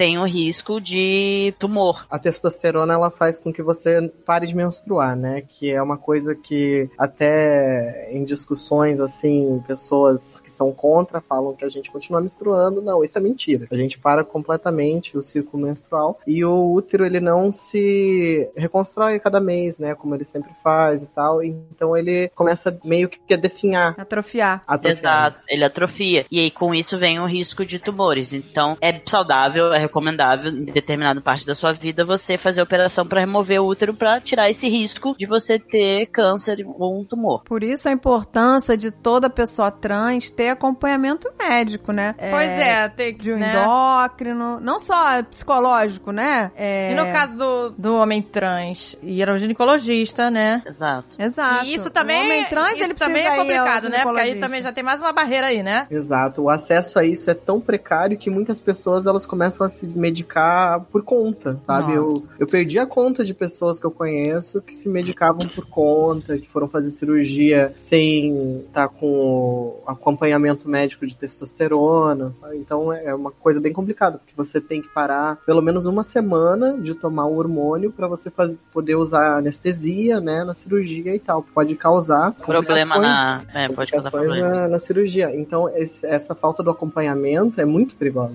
Mas, por exemplo, como eu tava falando, tem que haver essa retirada em algum momento. Você tem que tirar o útero. Ou seja, a importância da pessoa ter um acompanhamento médico, né? Sempre, pois é. Sempre. O- o, homem trans, vamos supor, tem que. Não só né, o psicólogo tem que ter o endócrino, ginecologista, e o médico vai orientar o que tem que ser feito, né? Se a pessoa precisa fazer retirada do útero ou não, tá, olha, você tá correndo risco ou não tá, né? Mas as pessoas, os médicos, eles também deveriam ser mais preparados para É. esse tipo de coisa. Porque, por exemplo, tem muita gente que se assusta quando aparece um, um homem trans numa clínica de ginecologia, entendeu? Sim. É extremamente desconfortável. E muitos homens trans, eles não cuidam dessa região por causa desse desconforto Essa Que- disforia. que causa você tá lá naquele meio e como a pessoa te trata, como o médico te trata às vezes. Tem muitos médicos muito bons, mas tem médicos que, tipo, fazem a pessoa se sentir horrível, sabe? Exato. Então, por isso eu acho que as pessoas, se você vai se formar em medicina, sabe? Você tem que ter esse tipo de treinamento. É o mínimo, sabe? Se manter sempre informado. Não é nem treinamento, né? Tem que ter esse, esse tipo de discernimento, né, gente? A pessoa tem que ter o Pois bom é, senso. Bom senso, né? Né, que ela tem que tratar a pessoa e ponto final. O médico, ele não pode julgar. Na hora que o médico tá no hospital, ele não pode julgar, eu, eu vou salvar a vida disso aqui, ou não, porque esse cara aqui é bandido, ou não. Entendeu? Não existe isso. O médico tem que fazer o, o- É, o trabalho dele, atender. Imparcial. E totalmente imparcial. né? né? Mas a gente sabe, né, que infelizmente na prática, né? Não é assim, exato. né? Mas até mudando da profissão agora, existe também muito isso quando eu tô, tipo, quando eu vou pegar um Uber. Meu nome lá tá lá Peter e tal. E aí a pessoa me vê, nem sempre eu tô extremamente afeminado e tal. A pessoa me vê, aí ela já, ah, você é ela, sabe? Ela usa pronomes femininos, mesmo vendo o nome que eu Aham. coloquei ali. E existem muitas pessoas também, assim, o número é bem menor do que as pessoas que não perguntam. Mas existem pessoas que perguntam, ah, porque o teu nome tá aqui, Pipe, você falou que é você. E daí ela pede uma explicação e existe uma conversa ali. Mas as pessoas normalmente, ou elas não se importam, ou elas se sentem acanhadas em perguntar. Eu acho que é importante sempre existir esse tipo de diálogo, sabe? Porque você tá aprendendo uma coisa nova. É. Ah, é Eu sempre sempre importante você chegar e perguntar. Se você não conhece a pessoa, sabe? E você, em vez de julgar ela, por que que você não simplesmente vira e fala quais pronomes você usa? Quais são os seus, sabe? Qual que é a sua preferência? Qual que é a sua preferência? Quais pronomes eu posso usar quando eu Posso me te referir a você? assim? E se você errar, não faça um caso sobre isso. Só pede desculpas e corrige e pronto. É. É, e se a pessoa te corrigir, aceita, né, gente? Exato. A pessoa, ah, não, desculpa, não é, não é ela, é ele. Exato.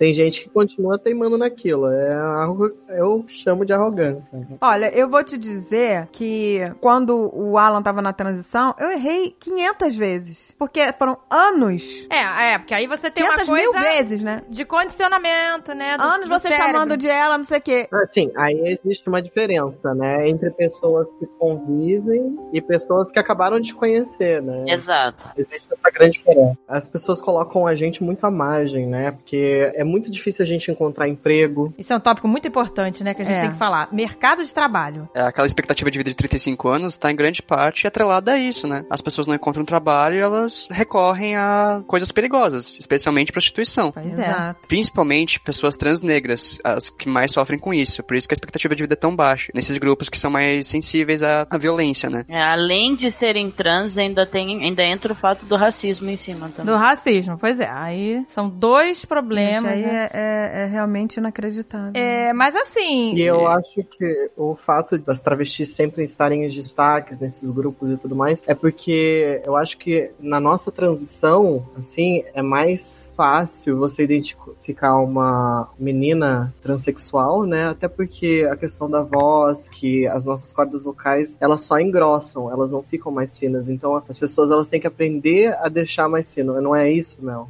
Se eu tô falando É, tem- besteira, me corrija. Não, tá, tá certo. Tem duas opções, né? Porque com o uso de testosterona pra homens trans, as cordas engrossam e sua voz fica mais grave. O mesmo não acontece com o uso de estrogênio. As, voz, as cordas vocais elas não ficam mais finas e sua voz não afina. Ah, não, gente, olha isso, eu não sabia. Então você ou faz um treinamento com uma fonoaudióloga, que costuma ser bem caro, e os resultados não são agradáveis pra todo mundo. Eu, por exemplo, não faço porque eu não gosto muito do que eu vejo do resultado. Você perde um pouco de entonação e tudo mais. Ou então uma cirurgia nas cordas vocais pra afinar, mas essa cirurgia pode ser naturalmente revertida. Você pode começar a engrossar naturalmente a voz. Então é um pouco complicado. E são procedimentos caros também. É, que, No na- que seu nem o plano de então- saúde cobre, né? Isso aqui é o pior, né? Não, não. Não. Nenhuma cirurgia relacionada com a nossa transição, ela é paga pelo governo. Então, isso que eu acho um absurdo, gente. Sabe por quê? Porque se tem um laudo médico de um psicólogo dizendo que a pessoa precisa fazer aquela cirurgia, como que não é, né, um caso para é. o plano de saúde cobrir, né? É surreal. E É é, uma questão disfórica, né? Porque as pessoas, muitas pessoas trans, elas tendem a se machucar por causa disso. Elas tendem a recorrer a coisas assim absurdas, porque elas não conseguem lidar com o fato de que elas não estão do jeito que elas querem estar. E isso é muito horrível, porque, por exemplo, é uma questão de saúde mental, mas não entra. Depressão, No ansiedade. plano de saúde é considerado meramente estético. Então o plano nunca cobre essas coisas. O governo, o que eu sei, né, no, no Brasil, ele dá o tratamento gratuito psicológico, Por enquanto, vamos dizer assim. é, por enquanto. E hormonal, né? E hormonal. Mas ele não dá a cirurgia? Antes dava, agora não dá mais. é, agora, a mastectomia, não sei se o SUS cobre. Não, Não, o certeza. SUS, assim, é, você começava a tomar testosterona, né? Você passava pela questão de psicólogo, de médico e tudo mais, era tudo esclarecido pra você, e daí você começava a tomar testosterona. Uma das caixinhas de testosterona eles te davam, a outra você comprava. É, Até antigamente você conseguia buscar as duas, sabe? Com o final do uso da primeira, você conseguia buscar a segunda. Mas só depois de cinco anos completos, indo toda semana lá, que você talvez conseguisse cirurgia. É, e para cirurgia de redesignação para mulheres trans, existe uma fila no SUS para mulheres que querem fazer as cirurgias, tem que passar por um acompanhamento com os médicos e tudo mais, psiquiátrico e psicológico, mas ultimamente essa fila parece estar fechada por causa de problemas é, no governo, digamos assim. É óbvio, né, gente? Por causa do presidente. Ah, isso é verdade, gente. Isso é ridículo, mas é verdade. É verdade, é um retrocesso. Eu tô rindo, mas é vontade de chorar. É uma fase de retrocesso, infelizmente. Lembrando que não são cirurgias baratas. A mastectomia pode girar em torno de 7 mil a 20 mil reais. E a redesignação pode girar de 15 mil até 100 mil reais. Se você tá com sorte, você consegue a de 7 mil reais. Ou seja, aí essas pessoas não conseguem se inserir no mercado, possibilidade quase nula, né? De Pois é. De É, é esse, esse é o, né, aque- é, exatamente, aquele tópico, né, que a gente tava falando do mercado de trabalho. É como Você- que ela vai pagar é. pra uma cirurgia dessa? Como é que vocês enfrentam, assim? Vocês já, assim, passaram apertos, assim, em entrevista, alguma coisa assim? Várias vezes.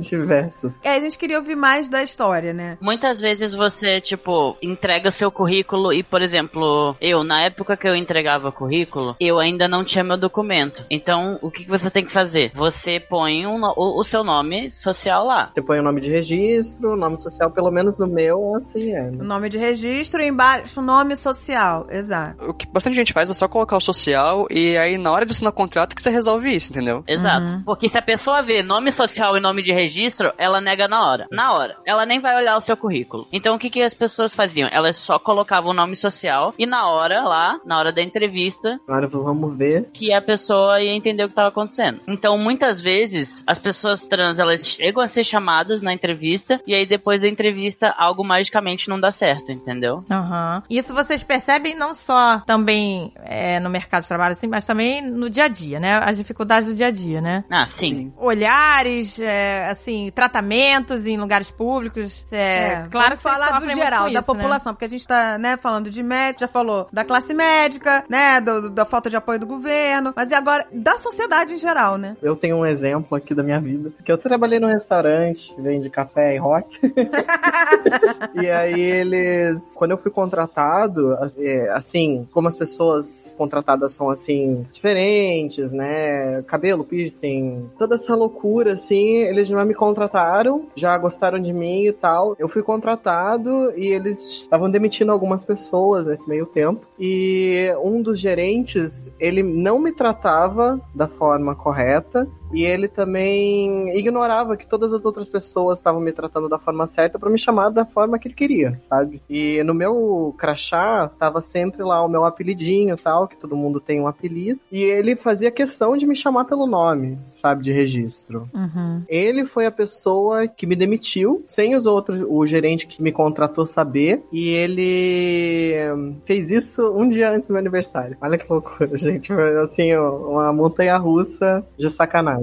Uma experiência horrível, né? Horrível. A pessoa não te tratava pelo seu nome correto, A única pessoa lá dentro que não me tratava pelo meu nome correto que quis me demitir. sem motivo, né? O o único motivo era o preconceito dele, né? Sim. é recorrente, né? Já é difícil conseguir. Então, não só é difícil conseguir se colocar, né, no, no mercado de trabalho, como se manter, né? Se manter. Não, e aí, tipo, você vai chegar lá e reclamar e falar, ah, ele me demitiu por preconceito. Você não tem como provar isso, entendeu? Não tem Não como tem como provar. É provar. que nem assédio. Assédio, né? Ninguém Que a gente vai falar num outro programa, né? Mas é, É. é exatamente isso. Eles, ah, né? É por outro motivo e fica aquilo velado, Exato. né? Você não tem como provar. É, Não, não. é. ela não era eficiente e tal, é, né? É, vai dizer, não, tá, tá, tá É. precisando cortar. E isso a gente, né, já conhece pessoas que passaram por isso. Exato, eles vão dizer que tá, não, a Entendeu? gente tá precisando cortar funcionário. É. questão de- Então fica difícil, coisa. fica difícil combater, né? É foda. E, no, e, assim, no dia a dia, assim, restaurante, lugar público, assim, lazer, vocês Ah, é uma confusão constante. constantemente sofrem ou às vezes, assim? Constantemente, é uma loucura. Sim. Até pessoas que te tratam bem e tal, e não sei o que, elas escutam outra pessoa que te conhece chamando pelo pronome certo, ou elas não aceitam aquilo, ou elas simplesmente, sabe, passam por cima e continuam te chamando. Gente, não precisa ir muito longe. Eu, por exemplo, eu vou pegar o meu exemplo. Eu já tenho uma fase, tô numa fase avançada do meu tratamento. Eu já fiz uma mastectomia, eu tenho barba e mesmo assim eu ainda tomo misgender na rua. Ainda, as pessoas ainda erram meus pronomes. A pessoa olha pra minha cara, ela vê barba e ela usa o pronome feminino comigo. Sério? Sim, Sério? acontece. Sério. Sério? Como? Aconteceu na nossa frente, inclusive, várias vezes. A pessoa associa, às vezes pela voz, ou às vezes porque, sei lá, Deus, a pessoa olha e fala, não, eu vou usar o pronome feminino com você. Mas é você corrige, né? Você corrige, mas às vezes não adianta. Mas isso aqui, no, no, no restaurante, alguma coisa assim? Ou no. Numa loja, por exemplo. Esse que eu entrei foi numa loja, eu queria comprar uma coisa. A pessoa olhou pra mim, olhou nos meus olhos, falou comigo usando pronomes femininos, entendeu? E eu, tipo, ele. E aí ela, tipo, olhava e simplesmente ignorava, entendeu? O Nossa. que mais acontece as pessoas ignorarem. Tanto que às vezes a gente simplesmente cansa, sabe? A pessoa erra, a gente só se retira ou... Uhum. Mas você chegou a corrigir? Sim, a pessoa fala ela, aí eu, ele, aí ela. Continua o assunto como se nada Mas o que a senhora acontecido. quer, sabe? Tipo, Exato. esse nível. Nossa, gente. Aí, eu acho que nessas horas, é isso que eu te, no outro dia eu falei com o Peter, nessas horas, você tem que fazer o mesmo. Se é um homem fazendo isso, você começa a chamar também, dá pronome feminino pra ele, ué. ah, então a senhora, a senhora tá se confundindo. É. Ai, gente, eu não se, o- se sei. o cara tá sei falando que assim, que olha. É bem difícil. se a pessoa continua insistindo no erro, você começa a errar o dela também. No Isso meu caso, eu tava tratando com uma pessoa que eu, de jeito nenhum, assim, eu, na verdade, eu não gosto de desrespeitar ninguém, né? Apesar, do, apesar dos barracos eu adorar. Mas ali, Baixaria do, do, já me lembra a baixaria né, dos WhatsApps de família. mas naquele caso em específico, assim, eu não, sabe, eu tive que passar por cima. E muitas vezes a gente tem que passar por cima como se a pessoa, assim, É, O problema de você responder é que muitas, em muitos casos envolve violência também. É verdade. Ainda mais se tem um, um homem envolvido, entendeu? E você nunca sabe Homem quando aquela que pessoa vai ser violenta. Pois É é, verdade. muito É arriscado. verdade, é verdade. Muito arriscado você É um perigo, peitar. gente. Já é arriscado sem peitar, né? Imagina peitando. Por isso que eu- eu acho, assim, a importância incrível de ter mais filmes, novelas, séries, botando personagens É. trans. Eu quero aqui agradecer a Glória Pérez, agradeço a ela de joelhos, tô falando sério. Essa mulher é incrível, incrível. Ela é uma mulher incrível por tudo que ela já passou, né? Que a história É, atriz, pois é, ela tem uma dela é, é- não é fácil, É, né? A vida é dela fácil. não é fácil, né? Tudo que ela passou. E ela continua aí ajudando todo mundo, porque ter feito uma novela, tratar de um assunto que todo mundo considera tabu, de uma maneira tão bonita, sem estereotipar, sem dar um porquê, porque ela simplesmente podia ter criado um personagem que apanhava na infância, ou É. que sofria isso, que sofria, e por isso é trans. É. Não, ela fez da forma mais bonita, mais natural possível, né? Botou uma menina numa família normal, rica, né? Inclusive, que se a pessoa queria achar qualquer motivo, ah, mas foi por isso, entendeu? Não tinha motivo, simplesmente ela não se reconhecia. Ah, Foi incrível esse personagem. Abriu a cabeça de muita gente, viu? Várias pessoas vieram falar comigo depois, nossa, eu não tinha noção. não É, isso ajuda, gente. Eu ajuda. Quer dizer, uma novela, inserir um personagem, foi incrível. Representatividade. ajuda. Representatividade ajuda as pessoas que estão precisando ser representadas e a sociedade no geral, que não entendem do que se trata. Pois é. a questão da novela abriu os olhos da minha síndica, que é uma senhorinha, 60 anos, que quando eu fui explicar pra ela, né, que ela queria saber por que que os meus amigos vinham aqui e me, me chamavam de Peter e tal, eu falei assim, ah, porque eu sou uma pessoa trans. Aí ela olhou pra mim, ah, que nem a menina da novela. Eu falei, é, o menino da novela. Dela, ah, legal. É, ver- é verdade. A pessoa tem um norte, É, né? A pessoa, ah, é. agora eu entendo. Isso ajuda. Essa novela ajudou muito, ajudou muito, né? Ajudou também você ver quem é mega preconceituoso também, né? Que bom. Porque várias vezes eu tava em lugares e, e eu via as pessoas, isso tá a Globo, aí já bota que a Globo tá acabando com o mundo, aquele lixo todo que a Essas gente é, novelas estão é obrigado a escutar, né? E finalmente a gente tá tendo uma- um pouco de visibilidade, né? E as pessoas querem tirar isso da gente. Mas é comum, né? Não, aí a pessoa bota um, um personagem, uma história super legal, super bonita, o personagem foi super delicado, como foi tratado na, né, retratado na, na novela, e aí vem falar de, de coisas que não tem nada a ver, gente, sabe? De que é, tá acabando com a sociedade, tá dando mau exemplo, não sei o quê. Os porque... valores da família. É. Eu sou uma pessoa de bem. Eu tenho pavor quando a pessoa começa a falar pessoa Gente, de bem. não, Porque querem canonizar a Pablo Vittar. Eu não sou preconceituoso, mas é. quando veio mais, meu amigo. Sai correndo. E quando a pessoa fala que ela é conservadora, É, é a favor dos, dos valores familiares. Os valores familiares. Ai, Família tradicional. É, gente, isso é. Isso Homem e mulher. Menina tem que usar rosa e menino tem que usar azul. É. Aí come, aí entra a religião, entra com um monte de coisa. Não, como é que é? Não, amar ao, a, Ao próximo, ao como assim? todos como eu vos amei, não é isso? Exato. Eu não sei porque eu não, não, não sou. não, Não, mas, né, tipo, é a base da- das religiões é essa, né? Você amar o próximo sem... Aí essa e aí as muita pessoas não, aí rasga, as pessoas rasgam essa aqui não. Isso aqui, aqui não. não, vou- aqui- Tem que amar o próximo, mas o próximo o quê? O próximo que eu gostar. Que eu. Da minha listinha aqui. Um outro exemplo é, por exemplo, esse filme A Garota Dinamarquesa, né? Uhum. Ele abriu os olhos de muitas pessoas para a experiência de como a pessoa trans se sente. Exato. Porque você vai acompanhando a história dela e você vê o desespero que ela passa, o como, ainda mais ela não tinha informação na época, né? Ela, Tipo, ela foi uma das primeiras, ela foi a primeira a fazer a cirurgia. É maravilhoso você ver a garota dinamarquesa, é muito legal, é incrível. Eu amei esse filme. Mas você também tem o, o caso que seria mais correto, que seria como, por exemplo, o caso da Netflix, que ela tem três séries acontecendo que tem personagens trans feitos, interpretados por pessoas trans. Ó, É, legal. Isso é legal, isso é legal. E isso faz muito mais sentido, pois é. O Sense8 que eu amava e foi cancelado. Você tem no Orange the New Black, que tem uma personagem que ela é uma mulher trans, interpretado por uma mulher trans. E Inclusive, o- ela queria fazer o passado, né, como uma pessoa cis na história, e a Netflix falou, não, a gente não vai fazer você passar por isso, colocaram o irmão dela pra fazer a cena. Ah, que Ah, maneiro. que legal. E também você tem o DOA, Ai, foi cancelado, gente. Eu tô chorando. que também foi cancelado aí. Você vê que tem um padrão. Certeza. Eu amei essa série. Você não tá entendendo como eu tô amando essa série. Era sobre o quê? Também não conheço.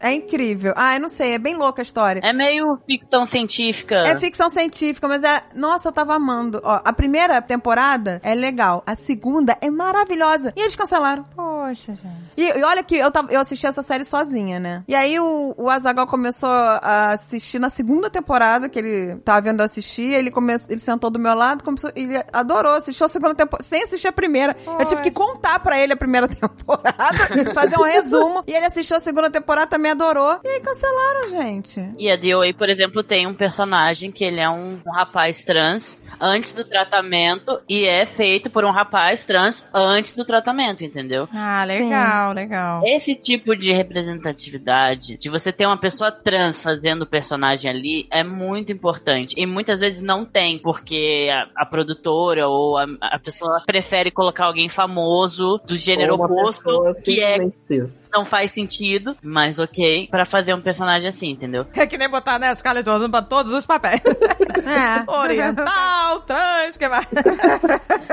né? Exato. Assim, amo ela, mas, né, vamos, né... Mas se atrapalha. Pois é, atrapalha, né? Atrapalha a causa, né, gente? Respeita a causa aí, por favor. Já é difícil pra uma pessoa trans arranjar um emprego. Uma pessoa trans que quer atuar, por exemplo, entendeu? É muito mais difícil, porque ela tem que enfrentar vários preconceitos ao mesmo tempo. E aí limitam os papéis, né? Limitam os papéis. A pessoa trans já é limitada, normalmente, a um tipo de papel, que é papel de personagem trans. Exatamente. É. E aí vai a pessoa cis e pega o papel da pessoa trans. Pois O é. que eu acho que seria o próximo passo seria esse. Não só, né, é, botar um personagem trans num papel trans. Botar um personagem trans numa situação cotidiana sem abordar o tema. Exato. Tipo, uma família. Está aqui, uma família, olha aqui, o dia a dia de uma família tá aqui. Aí tem uma pessoa trans, entendeu? Que aí você começa a mostrar, principalmente pros jovens, é o dia a dia, é normal, sabe? Não tem Exato. nada errado nisso, ent- entendeu? É, porra, gente, tem mais gente trans do que gente ruiva no mundo. Dá pra respeitar, né? Exato.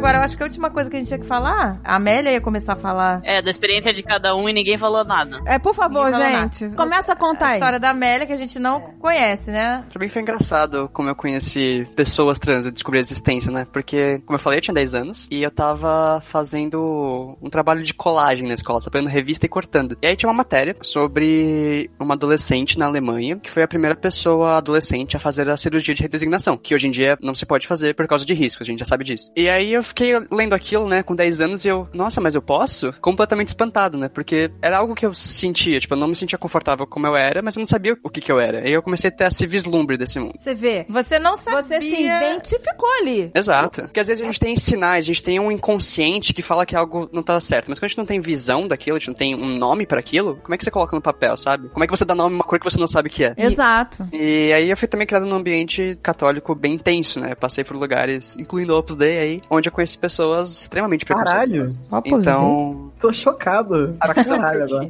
a visão que eu tinha é que, tipo, tudo aquilo que eu sentia era completamente errado, sabe? Que eu ia sofrer se eu continuasse acreditando naquilo, que era só uma escolha errada, era um pecado. Então, durante muito tempo eu só uf, joguei pra dentro, vesti uma máscara e fui sobrevivendo até o momento em que, quando- depois dos 18, eu comecei a estudar um pouco mais, ficou mais visível pra mim, mais acessível as informações sobre o mundo trans. E aí eu comecei a falar, ok, eu sou isso, mas será que eu consigo? Será que dá tempo pra mim? E aí, eventualmente, aos 22, eu simplesmente explodi e falei, ok, não tem como. Ou eu dou seguimento à minha transição, ou simplesmente paro de viver. Porque o que eu tô vivendo até agora é vazio. Eu não tenho conquistas, eu não tenho amor pela minha vida, nada do que eu faço vale a pena. E pra mim foi bem intenso. A princípio eu achei que eu não ia ter apoio familiar, eu tava com bastante medo. Mas por sorte eu tive um apoio bem ok. Um pouco de dúvida no começo, parei pra explicar, mas eu não fui rejeitada pela minha família, apesar de não ser muito grande. O que já é muita coisa na nossa comunidade. Porque, Sim. gente, deve ser mínimo. Eu, eu pra mim, deve ser uma. A cada dez, uma. É bem difícil a difícil. aceitação. Nossa, gente, é tão importante. É uma, né, acho que é o, início de tudo, né? É o apoio da família. Olha, aquele programa Queer Eye, que a gente já comentou até no, no- anteriormente, eu não tenho um que eu não chore, né?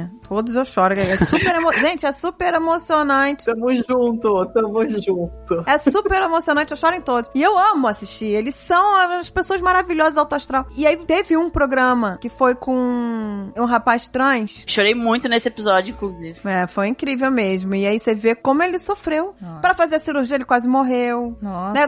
Ele teve apoio dos amigos. Sorte que ele tinha amigos, né? Porque ele foi jogado pra fora de casa. Pois é, né? A pessoa já Foi- tá Não. numa situação mega sensível, né? Aí não tem apoio. E tem programa fica da- sem chão. da menina que foi adotada. Olha que absurdo. Ela foi adotada. Quando ela revelou pros pais que ela era lésbica, foi expulsa de casa. É sem não poder levar uma roupa. Sem uma roupa. Que isso, gente? Ô, Como é gente, é, é inacreditável, sabe? Aí não tem como você não chorar nos- nesses programas. Pois né? é, Não tem. é. Então fico aqui, eu vou dizer aqui que eu apelo aos pais a parar um pouco. Eu sei que não é fácil os pais têm a, a merda dessa mania de idealizar a vida dos filhos. Idealiza na cabeça. Ah, meu filho vai ser isso, vai ser aquilo. É uma, tem, tem pai até que afirma, né? Meu filho vai ser médico. É. Meu filho vai ser não sei o quê. Já, já até escolhe até a profissão do coitado. sou preconceituoso, mas na minha casa, não. É, entendeu? De parar pra pensar que É, pois é. o que, que é mais importante pra você? Ver seu filho feliz, ver seu filho bem? Ou você correr o risco de perder o seu filho? Porque isso pode levar.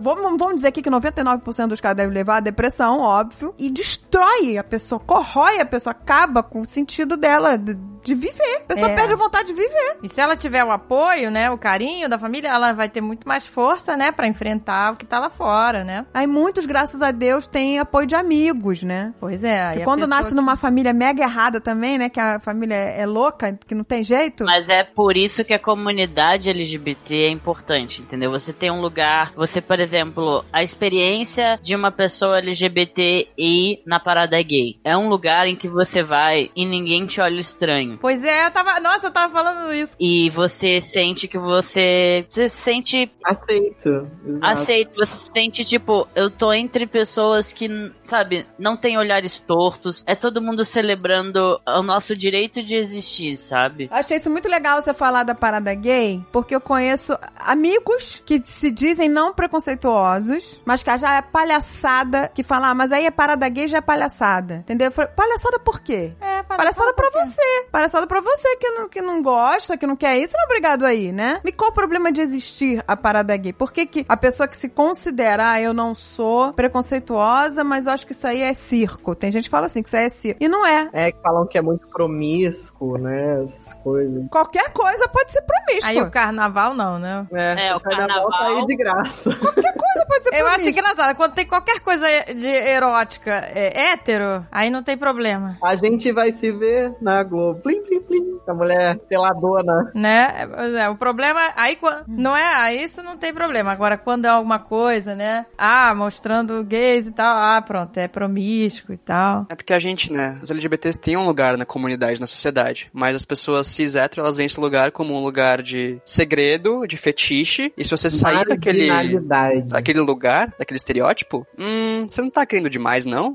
Aí já é demais. Meu pai sempre usou o termo vocês estão na margem, vocês são a margem da sociedade. Nossa. É, gente, é- isso é, isso Nossa, é mas- muito errado. Muito errado. Não façam isso com seus filhos, com ninguém. Por favor. Com ninguém, com seus amigos, ou com, com quem você é. não conheça. E nós, como, né, assim, por exemplo, eu, né, como mãe de uma criança, nós temos o, acho que o dever de educá-los pra crescerem e se tornarem adultos melhores, né, do que essas gerações passadas, né? Pessoas esclarecidas, né, que não tenham esse tipo de preconceito. Eu tenho um exemplo aqui, que uma vez eu tava num casamento, aí tinha um casal gay dançando junto, aí se dava um beijo, dava um beijinho, tudo. Tipo, de boa, era um casamento de uma galera muito legal, assim. Mas aí, teve uma criança que viu os dois rapazes que estavam dançando se beijando, e aí apontou pra mãe, chamou a mãe, puxou a mãe e apontou pro casal. Mãe, olha ali, olha ali. Aí a mãe virou e falou assim, ah, é, meu filho, eles são namorados. Aí ele falou, não, mãe, não, não é isso, olha ali. O casal, um, do- um deles, tava, tinha tido uma brincadeira que quem dançasse melhor ganhava um troféu, um, um prêmio. E o cara tava com, ganhou o troféu lá de melhor dançarino do, do casamento, ele tava com o troféu na mão. Ele, ele não, mamãe, não, olha, ele ganhou o troféu. a criança Ah, tava nem pois aí. É. É, a criança... pra isso, entendeu? A criança não faz A mãe-. Aí a mãe olhou pra mim e falou: Ai meu Deus, eu sou tão errada.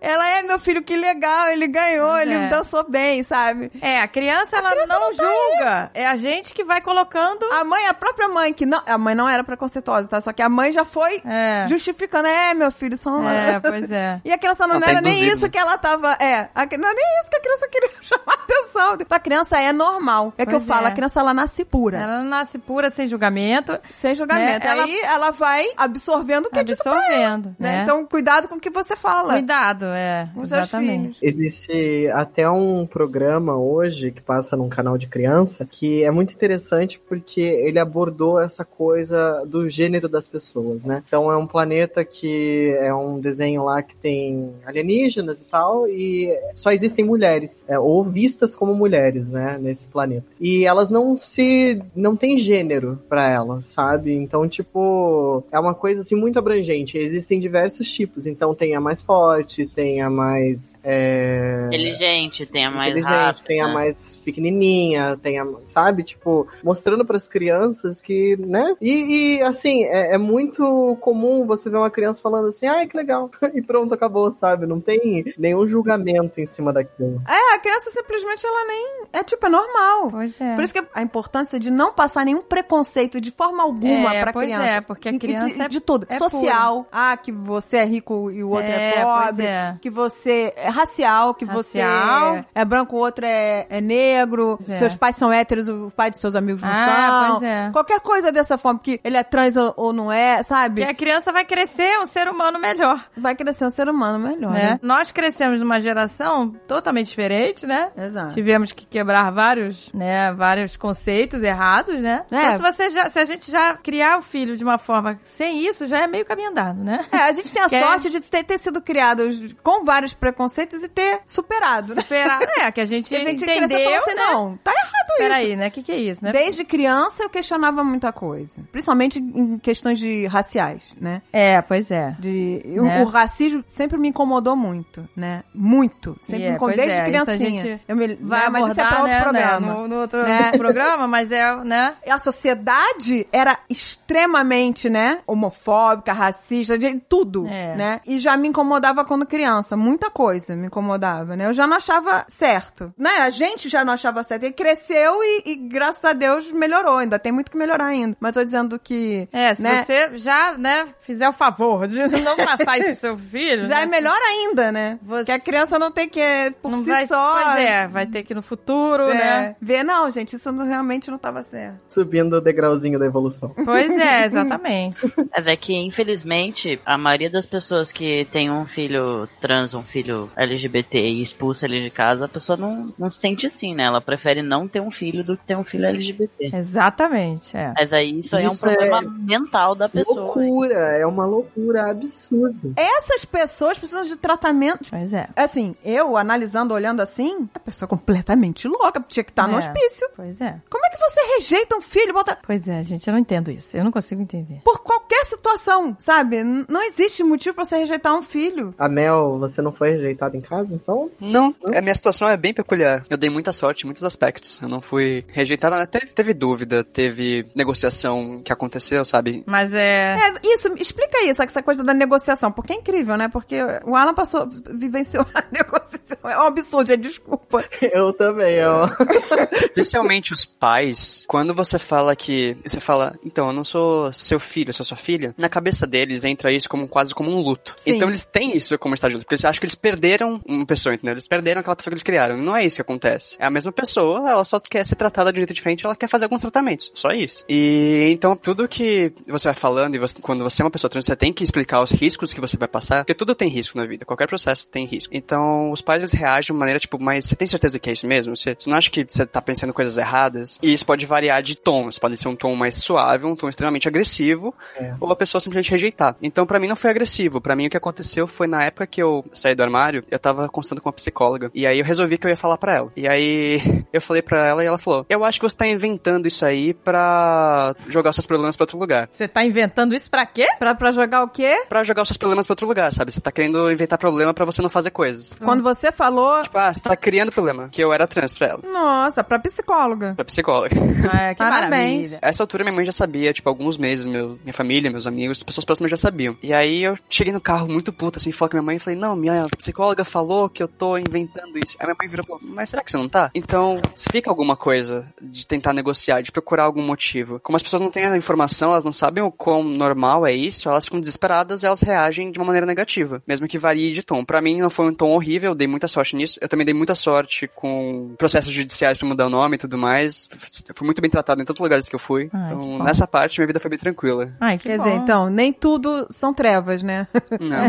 Te- Aqui em São Paulo, pelo menos, nas instituições públicas do governo, tem bastante treinamento atualmente pra pessoas atenderem pessoas trans. Então as pessoas respeitam bastante. Elas tipo, às vezes perguntam curiosas, falam: "Nossa, ainda bem que você conseguiu mudar de documento". Não é em todos os lugares. No interior ainda é complicado, em outras cidades ainda é bem complicado, mas pelo menos é um pouco mais de tentativa de melhorar a situação. Se nas regiões, na- é, tipo, Rio de Janeiro já é difícil, imagina no interior. Sim. É, nossa, no interior, nossa, deve ser No muito interior é, tipo, insuportável, né? Eu conheço várias pessoas trans que moravam no interior, que elas chegavam lá e, tipo, as pessoas não faziam nem ideia do que, que era que a pessoa tava falando. Conheci um, um rapaz que ele chegou lá pra mudar o nome dele na cidade, no cartório, e o cartório não fazia ideia do que fazer. Nossa, gente, meu Deus. Isso é comum em vários aspectos. As pessoas esperam que todas as pessoas trans sejam letradas em todos os conhecimentos das áreas trans. Tem que saber tudo, porque a pessoa não sabe, você tem que explicar pra ela. Pois é, né? Porque começa, né, a pessoa achar que, né, toda pessoa trans deve exatamente, tem que ser especialista. E tem até uma, uma pergunta recorrente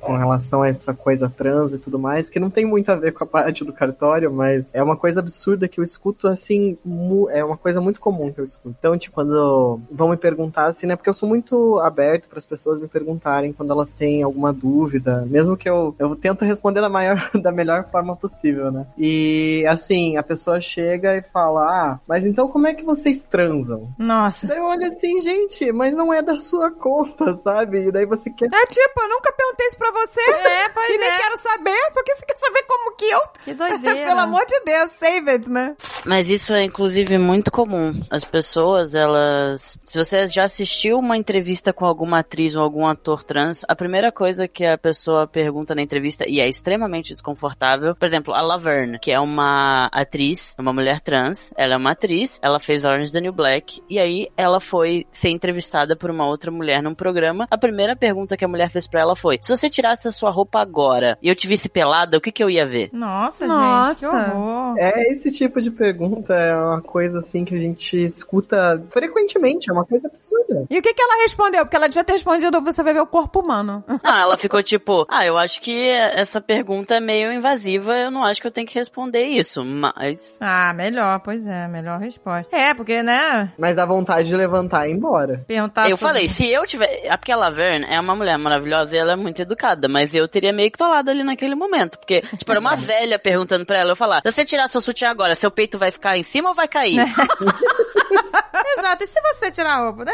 A melhor forma, eu acho que é essa, hein? Você responder com outra pergunta. Como é que é o sexo? Você quer... Ai, como é que é o seu sexo? Como é que você faz sexo? Você gosta, quer responder isso? Que aí a pessoa vai se sentir invadida. A gente entende que as pessoas têm dúvidas e têm questionamentos, mas são perguntas muito invasivas pra você falar com alguém que você conheceu agora, entendeu? Existe o fator curiosidade, mas, gente, tem, tudo tem limite, né? É engraçado como as pessoas se incomodam com como os outros fazem sexo. É, porque isso é é. geral. Porque o, o preconceito com os gays é, é o que, que eles fazem entre quatro paredes. O que não interessa a ninguém. pois é. E isso é um dos grandes problemas é, relacionado a pessoas assexuais. Elas não. Que as pessoas ficam de cara, tipo, mas como que você não transa? Por que, que você não transa? É algum trauma? Pois é, o, o- assexual, ele não sente Atração sexual. atração sexual. Pessoa assexual, ela não necessariamente não faz sexo. Ela só não tem essa atração sexual. Ela não Libido. sente atração sexual. Ela pode fazer sexo se ela quiser, seja porque ela confia no parceiro, seja às vezes ela tá curiosa também, às vezes ela se diverte, mas não é algo que ela não sente atração sexual. Ela não tem essa parada de ela olha pra pessoa e fala, nossa, queria transar com essa pessoa. É, o libido. Ela não tem isso. Isso é uma pessoa assexual. Ela não tem, ela não sente atração sexual. Não significa que a pessoa não tenha libido, não significa que a pessoa não goste de sexo, não significa que a pessoa não faça sexo, mas é uma pessoa que não sente atração sexual. E não significa também que a pessoa vai, tipo, não vai amar ninguém. É Exato. completamente diferente. Tem a atração romântica, né, também, que é outra coisa à parte. Mas se ela não sente atração sexual, por que ela faria sexo? Se ela não. Ela vai sentir prazer? Primeiro que tem alguns tipos, né, de pessoas assexuais. é Algumas, que nem elas, o não binário. é, elas têm rejeição sexual, ou seja, elas não suportam nem a ideia de fazer sexo. Então, pra elas não é possível. Outras, elas só são indiferentes enquanto a isso. Então, se elas estão com uma pessoa e a outra pessoa alo, né, que é o oposto de assexual, se a outra pessoa é alossexual, ela tá interessada, talvez ela se desse a liberdade de, né, tipo, ah, vou transar porque meu parceiro gosta disso, porque ele quer isso. Ah, vai fazer pra agradar o outro? Não é porque é pra agradar o outro, mas é porque pra ela, tipo, ela não, Não tem atração, diferença. mas ela também não tem rejeição enquanto aquilo. Ela consegue entendi. tirar prazer sexual, ela consegue ter um orgasmo, mas não é, tipo, um negócio que motiva ela a ter um relacionamento. Não é uma coisa necessária na vida dela. Uhum. Não é uma coisa que impulsiona, né? Por exemplo, tem assexual que não faz sexo, mas, sei lá, gosta de, de dar beijo, de beijar. Sim, sim, isso é completamente separado. Cara, Não, mas isso é porque assim, o beijo, ele mexe com a libido, né? Então se você. Ó, eu sou muito leiga. Mas será que também não tem uma- um lance hormonal aí? Pode ter, mas não é necessário. É, nós somos, né, é, vítimas dos nossos hormônios, né? Do, Não, nossos hormônios, ele- eles mexem com a nossa personalidade. nossa personalidade, com tudo que a gente é. Eu conheço pessoas assexuais que elas têm o hormônio, a taxa de hormônio delas é completamente normal e elas são assexuais, entendeu? Tipo, Amigos nossos, inclusive. Amigos nossos, inclusive. Tipo, eles têm as taxas de hormônio normais. Tipo, se eles quiserem, se eles tiverem afim, eles vão transar. Mas não é algo que eles sentem necessidade. Mas sente prazer se fizer. Sim. É, o processo químico ainda acontece. Mas, por exemplo, é, muitas mulheres trans que fazem o tratamento hormonal, elas têm uma perda bem forte de libido. E nem por isso elas deixam de ter interesse em sexo e querer fazer. Algumas param de tomar hormônios por um tempo pra ter a libido aumentada, pra conseguir tirar mais prazer do sexo. Por que que diminui li- a libido? Então, ele corta porque você geralmente toma um bloqueador. Aqui no Brasil, principalmente, você toma um bloqueador e aí o estrogênio. E a sua taxa hormonal ela fica relativamente baixa. Então a libido abaixa bastante com isso. É. E como, quem ou não, você tá com uma genitália que é movida a testosterona, o seu corpo ele perde um pouco desse impulso. Não acontece com todo mundo, vai depender muito da química do corpo de cada pessoa, não posso falar exatamente sobre isso. É bom você consultar o endócrino pra tirar essas dúvidas, mas é bem comum, é um efeito bem comum. E o endócrino pode ajudar com isso também, né? A, regu- a regularizar essas coisas. Pode, por exemplo, se você falar que você tá perdendo muita libido, ele vai falar, olha, então a gente vai tomar meia dose do bloqueador pra você estabilizar. Ou então ele vai falar, olha, você toma um dia sim, um dia não, você vai ficar um dia sem tomar quando você estiver interessada em fazer sexo. Mas varia de pessoa pra pessoa. Tem gente que não se incomoda, tem gente que se incomoda, mas a falta de libido, ela não necessariamente vai fazer uma pessoa ser assexual. A pessoa ser assexual é a falta de atração sexual. Entendi. Totalmente diferente. É porque isso é até normal o ginecologista, quando tiver no ginecologista, é perguntar sobre a libido. É. Faz parte, né, da consulta, sempre pergunta como tá a libido, né? Porque, é, às vezes ele tem que mexer na, na- na- parte hormonal também. também, né? Então, não tem nada a ver, né? E a questão dos hormônios, tanto pra homens trans quanto pra mulheres trans, tem que tomar o resto da vida? É, sim. Depende, na real. Vai depender da pessoa. Por exemplo, no meu caso, o que o meu endócrino falou pra mim, tipo, você pode tomar até você teoricamente entrar na, pausa, na menopausa. A partir da menopausa, você pode escolher se você quer continuar tomando hormônio ou se você só vai parar. Você tem essa escolha. Mas e se parar? Algumas coisas regridem, entendeu? Regridem. É, regridem. Tipo, talvez gordura volte a se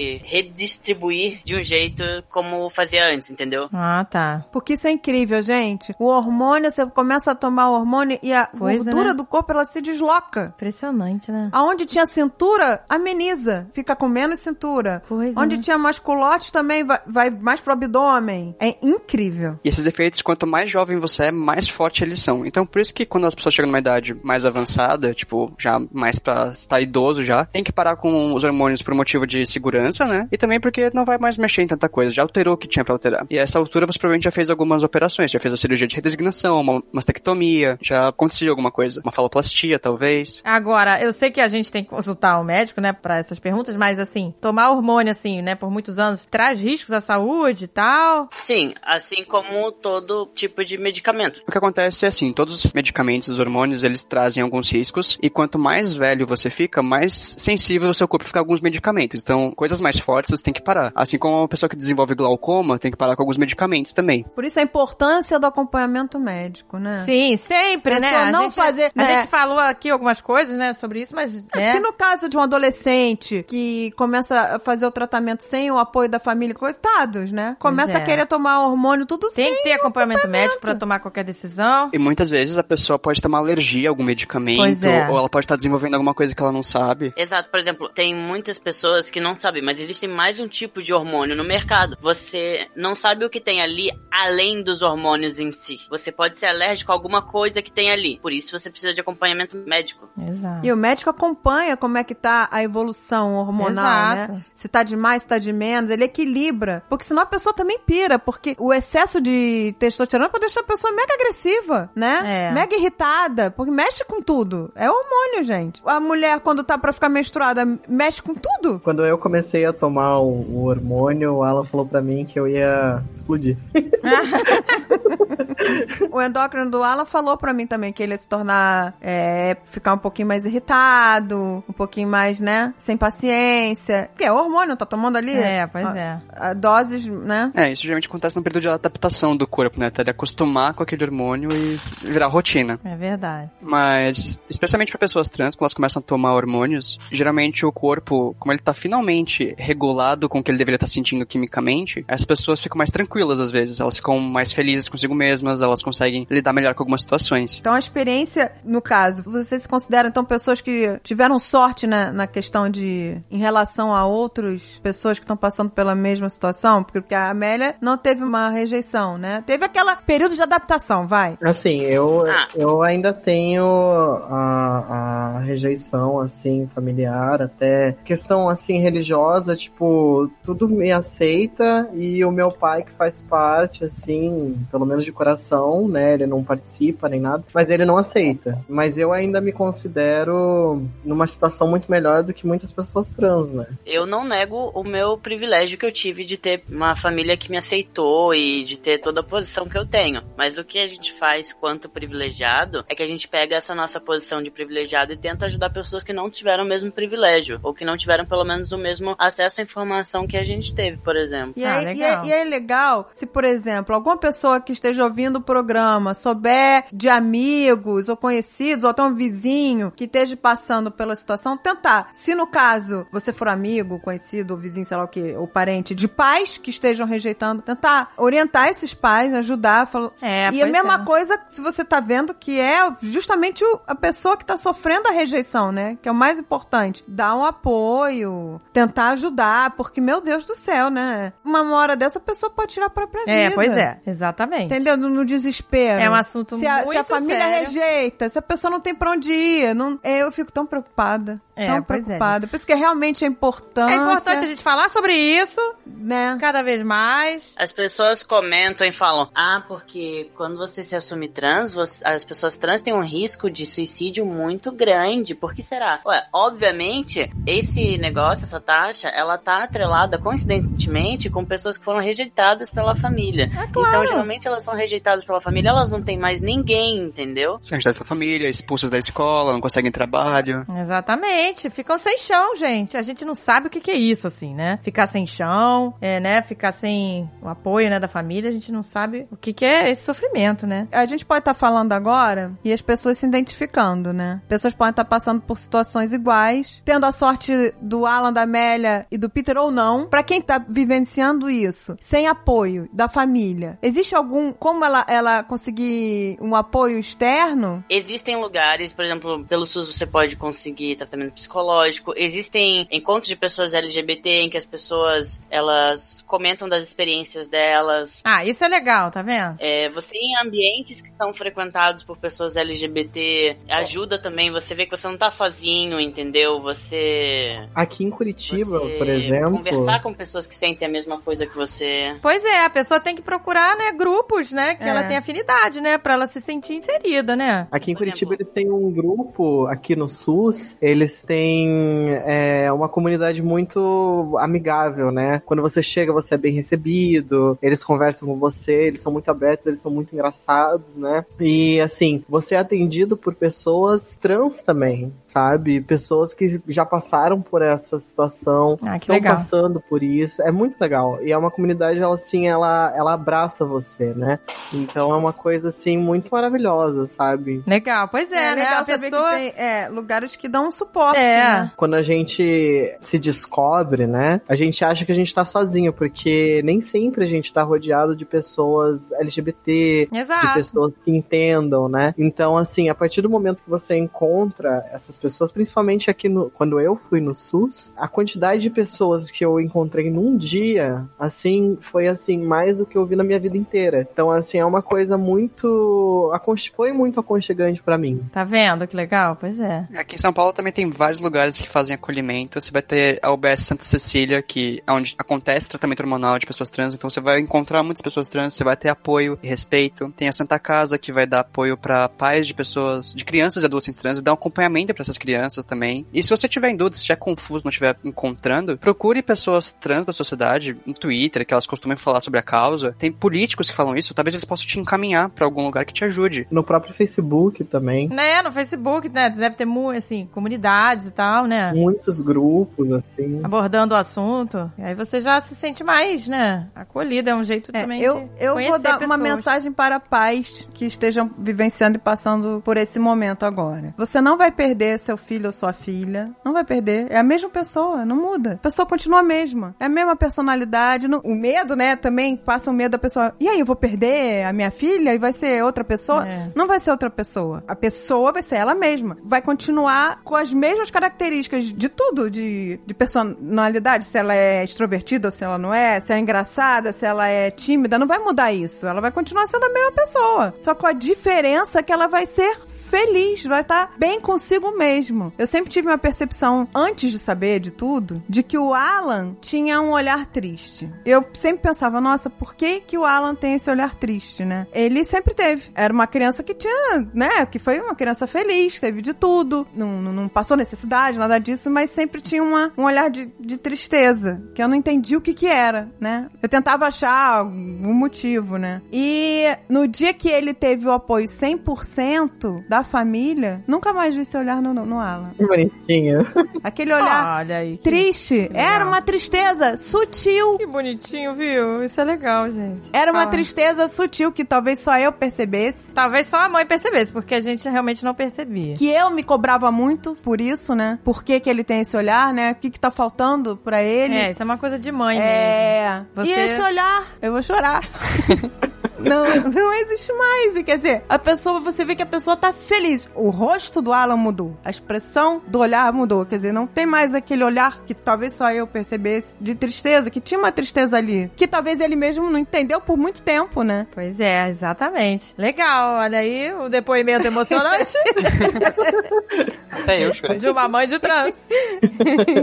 Mas eu também queria deixar uma mensagem pras pessoas que, tipo, a pessoa que tá ouvindo, a pessoa que ela tá nesse questionamento e ela tem medo. E eu queria deixar uma mensagem que, tipo, é assustador, parece que vai ser algo, um monstro de sete cabeças. Mas a partir do momento que você começa a transição, é outra coisa. É, tipo, fazer a transição foi a melhor coisa que eu já fiz na minha vida, sabe? Você se sente feliz com você mesmo. Quando você olha no espelho e você reconhecer quem você tá olhando no espelho, não tem preço. É, você né, nasce de novo, né? Você, É, nasceu de novo. você nasce de novo, é um renascimento. É um né? renascimento. Imagina você se sentir feliz pela primeira vez, né? Se sentir realmente feliz, né? Isso deve ser realmente uma sensação que a gente não faz ideia. Porque pra gente estar bem com as pessoas em volta, É. em primeiro Porque a, gente, lugar. a gente não sabe o que é A gente isso. tem que estar não bem com a gente isso. mesmo. Se a gente não, tá sabe. bem com a gente mesmo, como é que a gente vai estar bem com as pessoas em volta? Pois vai é. refletir. A gente não sabe realmente o que é esse sentimento, né? De libertação, né? De É, sentir. não, não, não faço a gente ideia. não passou por isso, a gente não sabe. A gente consegue perceber. Deve ser maravilhoso. Pois é. Então, quer dizer, existe um final feliz, né, gente? É difícil, mas depois é gratificante demais. É o famoso It Gets Better. Ninguém Exato. espera. Você é, é como chegar lá na. É, de escalar a montanha, chegar lá no alto e se sentir realizado, entendeu? Pois é. Consegui. Esperamos, né, ter conseguido abordar nem que seja 2%,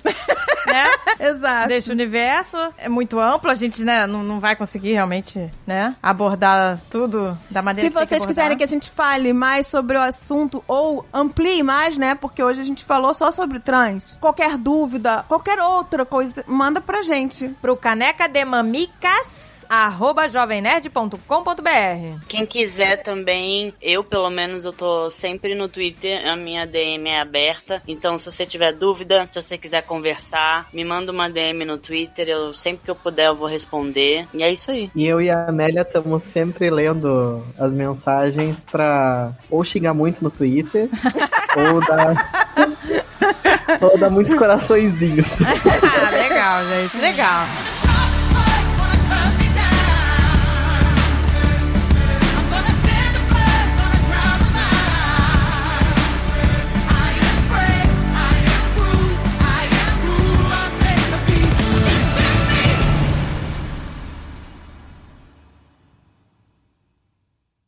Este podcast foi editado por Radiofobia, podcast e multimídia.